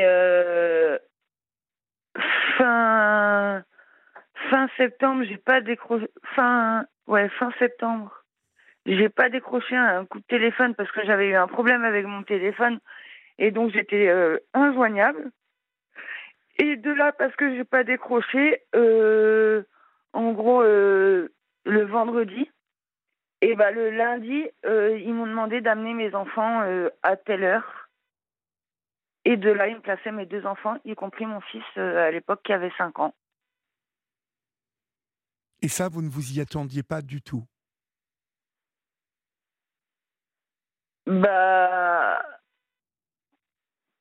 Oui et non, dans le sens où on m'avait dit euh, tu aurais dû trouver une solution pour euh, les tenir au courant euh, par rapport à ton rendez-vous où tu n'as pas pu aller, tout ça. Mmh Mais comme j'aurais dit, enfin, eux, ils ne tiennent pas forcément au courant quand, quand ils peuvent pas venir à leur rendez-vous ou quoi que ce soit. Et par contre, eux, euh, on leur reproche jamais rien. Par contre, nous, on fait une erreur une fois et, et ça nous suit pendant des années. Et puis, ça, ça retombe après sur les enfants, alors que les enfants, euh, c'est prouvé que les enfants, ils sont bien dans les familles, quoi, qu'ils manquent de rien, mmh. que. Que il manque surtout pas d'affection, surtout pas de. Le papa des enfants était là. Le papa des enfants était là. Oui, oui. oui. D'accord. Et lui, il n'avait aucun problème euh, euh, lié à, à, une addiction euh, spécifique? Non, du tout. D'accord. C'est vraiment le traitement de l'oxycodone qui vous a mis dedans? Ah oui? C'est Totalement. C'est fou. Alors, comment, comment est-ce que vous vous battez pour récupérer vos petits? Là, vous avez pris un avocat? Bah, Déjà, on a, des, on a un avocat. Mes enfants ont leur avocat aussi. Oui. Euh, après, la, la juge qui nous suit, elle connaît le dossier parce que j'ai deux filles aînées qui ont été placées euh, il y a pas mal de temps maintenant parce qu'avec le papa, euh, à l'époque, ça se passait pas bien parce qu'il y avait de l'alcool et tout ça. Lui était alcoolique, il y avait de la violence conjugale, il mettait mes enfants en danger et tout ça. Donc, quelque part, c'était. Normal. C'était normal, on va dire, et mhm. tant qu'il ait protégé mes filles. Oui.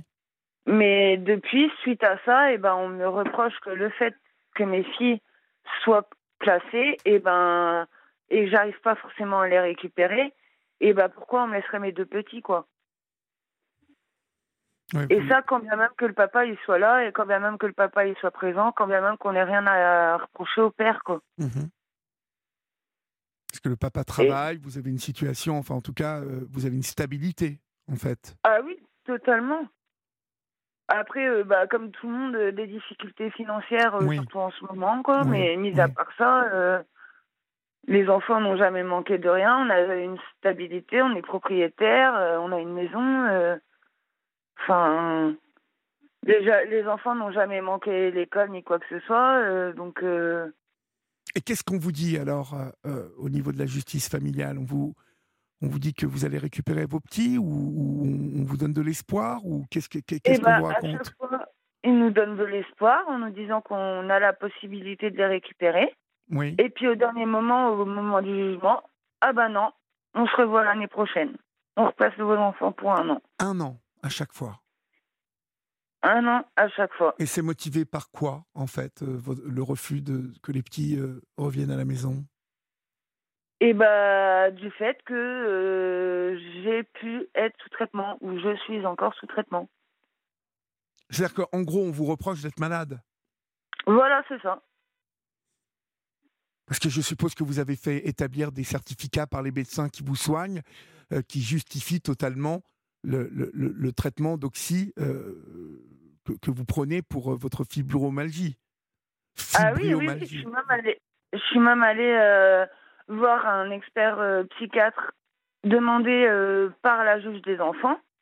Lui-même a dit que en aucun cas mes traitements mettaient en danger mes enfants, bien au contraire, et que en aucun cas mes enfants risquaient quelque chose euh, avec moi, quoi. Mhm. Vous êtes entouré, il, y a, des grands-parents aussi qui sont là? Vos, vos, vos, parents vous, vous, vous, épaulent un peu? Euh, bah, C'est plus euh, ma meilleure amie ou la famille très très proche et mon père. D'accord. Parce que bah, j'ai perdu ma mère. D'accord. J'ai perdu ma mère. Quoi. Donc là, la dernière audience, elle a eu lieu quand en fait, Elle a lieu au mois de juin. Oui.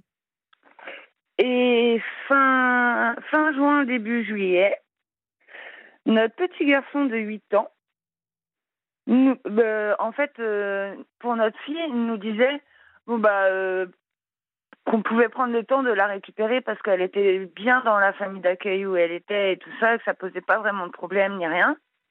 Mais par contre, notre fils va très très mal. Ils l'ont mis en foyer, ils l'ont séparé de sa sœur. Euh, mon fils va très mal, il fait des crises de panique, il, est plus du tout souriant, il a perdu toute sa joie de vivre, euh, il est tout le temps à pleurer, tout le temps mal au ventre, tout le temps malade, tout le temps. Et euh, donc, à la fin de l'école, il nous apprend dans une discussion comme quoi il a subi des attouchements sexuels venant de la part de d'autres gamins du foyer. Vous en avez fait part à l'équipe éducative? Ah oui, bah, parce que du coup, dès que mon fils en a parlé, euh, il nous en a parlé le dimanche, le lundi ou le mardi matin, j'étais à la gendarmerie pour déposer plainte. Plainte, oui, d'accord. Ils ont bien euh, pris, euh, ils ont bien pris votre plainte? Oui, ils ont bien pris notre plainte tout en sachant qu'il y a une cellule spéciale justement pour tout ce qui concerne euh, les attouchements de mineurs et tout ça euh, dans la brigade où on a été. Oui. Sauf que bah, ça reste à l'état de plainte en fait.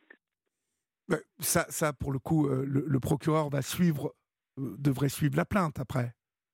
Oui, sauf que, oui, d'accord, je suis d'accord que ça puisse mettre du temps et tout ça. Sauf qu'en attendant, mon fils, on le laisse où il est avec. Euh, On le laisse où il est et en présence des gamins qui l'ont abusé. Mhm. Tout en sachant qu'on ne sait même pas jusqu'où ça allait réellement. Oui. C'est terrible. qu'à la dernière réunion, on nous disait comme quoi il fallait absolument que notre fils rentre parce que psychologiquement il va mal. Et que comme quoi notre petit n'avait jamais vécu ça euh, nulle part. Oui. Et on le place dans un endroit et il lui arrive ça. Et les agresseurs sont plus vieux que lui? Qu'est-ce qu'il vous a raconté, oui, votre petit? Mon fils a 8 ans et ses agresseurs ont, ont 10, 11 et 12 ans. Et ça, les éducateurs à qui vous racontez ça, ils ne, ils ne bougent pas? Non. Qu'est-ce qu'ils vous disent, en fait, que c'est pas vrai? Ah bah que, étant donné que sa femme ne parle pas, mais que les autres petits parlent, c'est compliqué de de savoir réellement ce qui a bien pu se passer, à quel moment et tout ça, quoi. Mon Dieu. Quand on pense que ce petit, il a 8 ans, et si euh, vraiment, réellement, il s'est passé ça, euh, on peut imaginer euh, combien il doit être mal dans sa peau, votre petit, là. Mais c'est atroce. Moi, j'ai jamais vu mon fils ou un de mes enfants dans l'état. Et, et, vous le voyez tous les combien, votre, votre petit, là? Euh, bah, là, on le voit, on l'a eu une semaine sur deux pendant les vacances. Oui. Et ça s'est bien passé? Ouais. Ah bah oui, nickel, il veut pas retourner au foyer bah quand c'est la fin de la semaine. Mais je, je ne comprends pas. Bah oui, mais je comprends pas en plus ça quand on fait une semaine sur deux avec les parents, pourquoi si ça se passe bien ne pas continuer en fait? Eh ben, j'en sais rien. Michel au 739 21 euh, vous conseille de vous procurer euh, le livre sur euh, la fibromyalgie du docteur Jean-Paul Curté, pardon. Vous, vous, trouverez peut-être d'autres solutions pour vous soigner autrement qu'avec l'oxy, nous dit Michel. Oui, oui, mais déjà bien, je suis en bonne voie pour stopper bah, ça. J'ai déjà pas mal diminué et tout ça, et et ça va, on va dire. D'accord. D'accord. J'ai trouvé d'autres euh, alternatives. D'accord. Bah, vous êtes courageuse, hein, Marilyn, parce que ça doit être compliqué de décrocher de, de ce médicament-là. Hein. Bah. Oui et non, dans le sens où euh, bah, ça me soulage, donc euh, pour moi, je le prends pour un bien. Oui. Mais de l'autre côté, bah, j'en suis quelque part, j'en suis dépendante. Oui. Et de l'autre côté, bah, ça nuit à ma vie de famille et surtout à mes enfants, quoi. Bien sûr, bien sûr. C'est ça qui me fait le plus mal. Je, veux bien vous croire. Mais essayez d'acheter euh, ce bouquin du docteur Jean-Paul Curté. Et merci Michel pour votre, pour votre message au 739 21. Euh, là, là, en fait, euh, ça passe par quoi? De, diminuer vous, vous avez un traitement de substitution, non? Non, même pas. je diminue les doses que j'avais depuis le départ. Progressivement, ouais. D'accord. Et à côté de ça, euh, euh, j'utilise du CBD, j'ai un magnétiseur et tout ça. D'accord, d'accord. On sait très bien si vous, pouvez éviter même les, traitements de substitution et arrêter euh, complètement sans passer par là, c'est super. Ah bah oui, parce qu'en plus, ok, d'accord, c'est efficace et ça réduit les douleurs, mais de, l'autre côté, bah, ça détruit aussi, quoi. Oui. Oui, oui. Bah, et, je vois bien au niveau de ma santé, avant, j'étais j'étais pas comme ça. Hein fallait me traîner chez le médecin pour, quand j'étais malade et tout ça. Et à l'heure d'aujourd'hui, ben, je suis obligée d'y aller tous les mois, ne serait-ce que par rapport à mon traitement. Non, mais c'est une vraie, c'est une vraie calamité cette fibromyalgie. Euh, on a fait des émissions spéciales euh, il, y a, cinq ans, hein, quand je suis arrivé sur Europe 1. J'ai découvert l'étendue euh, du mal de, de, de, cette fibromyalgie chez, chez, chez les femmes. C'est quelque chose de terrible, terrible. Et en plus, c'est même pas pris en compte généralement. Non, en, tout cas, c'est d'abord il, hein. il y a une errance euh, médicale encore euh, concernant cette maladie. Beaucoup de femmes aujourd'hui sont en souffrance et ne savent pas qu'elles souffrent de fibromyalgie euh, parce qu'on est on, est encore pas très avancé. en tout cas, il y a, il y a il y a en tout cas un, vide de connaissances sur cette maladie au niveau encore de pas mal de médecins. C'est pour ça que beaucoup sont dans l'errance médicale. Vous, bah, vous, vous, avez mis combien de temps à savoir que vous souffriez de ça? Bah, Je suis tombée malade euh, en février 2017 et euh, on a vraiment déposé le terme de fibromyalgie courant 2019. D'accord. Bon, encore deux ans. Mais bon, vous avez dû déguster pendant deux ans. Écoutez, j'espère en tout cas que ça va, ça va bouger un peu pour vous. Hein. Euh, si ça passe déjà par euh, le fait que vous, vous arrêtiez complètement ce traitement, euh, ils n'auront plus rien à vous reprocher, là. On est d'accord? Ah bah oui, mais même, ils trouvent toujours quelque chose. Là, euh, à la dernière audience, ça a été prouvé comme quoi euh, bah, le traitement, euh, j'aurais dit que j'avais arrêté, que ça allait beaucoup mieux et tout ça. Oui. Donc mon médecin a bien voulu aller dans mon sens par rapport au petit. Oui. Mais à l'audience, eh ben, ils ont trouvé que, bah, étant donné que j'avais des difficultés financières, eh ben, euh, même au niveau de mes enfants.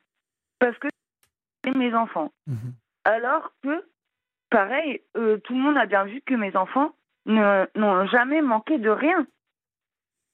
Mais non, mais vous savez, de toute façon, malheureusement, on, touche à la fin de l'émission, mais vous le savez, c'est extrêmement compliqué quand les enfants sont placés de les récupérer. Donc, euh, vous savez ce qu'il vous reste à faire, c'est-à-dire euh, essayer de faire du mieux que vous pouvez. Et puis, bien évidemment, j'espère que ça suivra.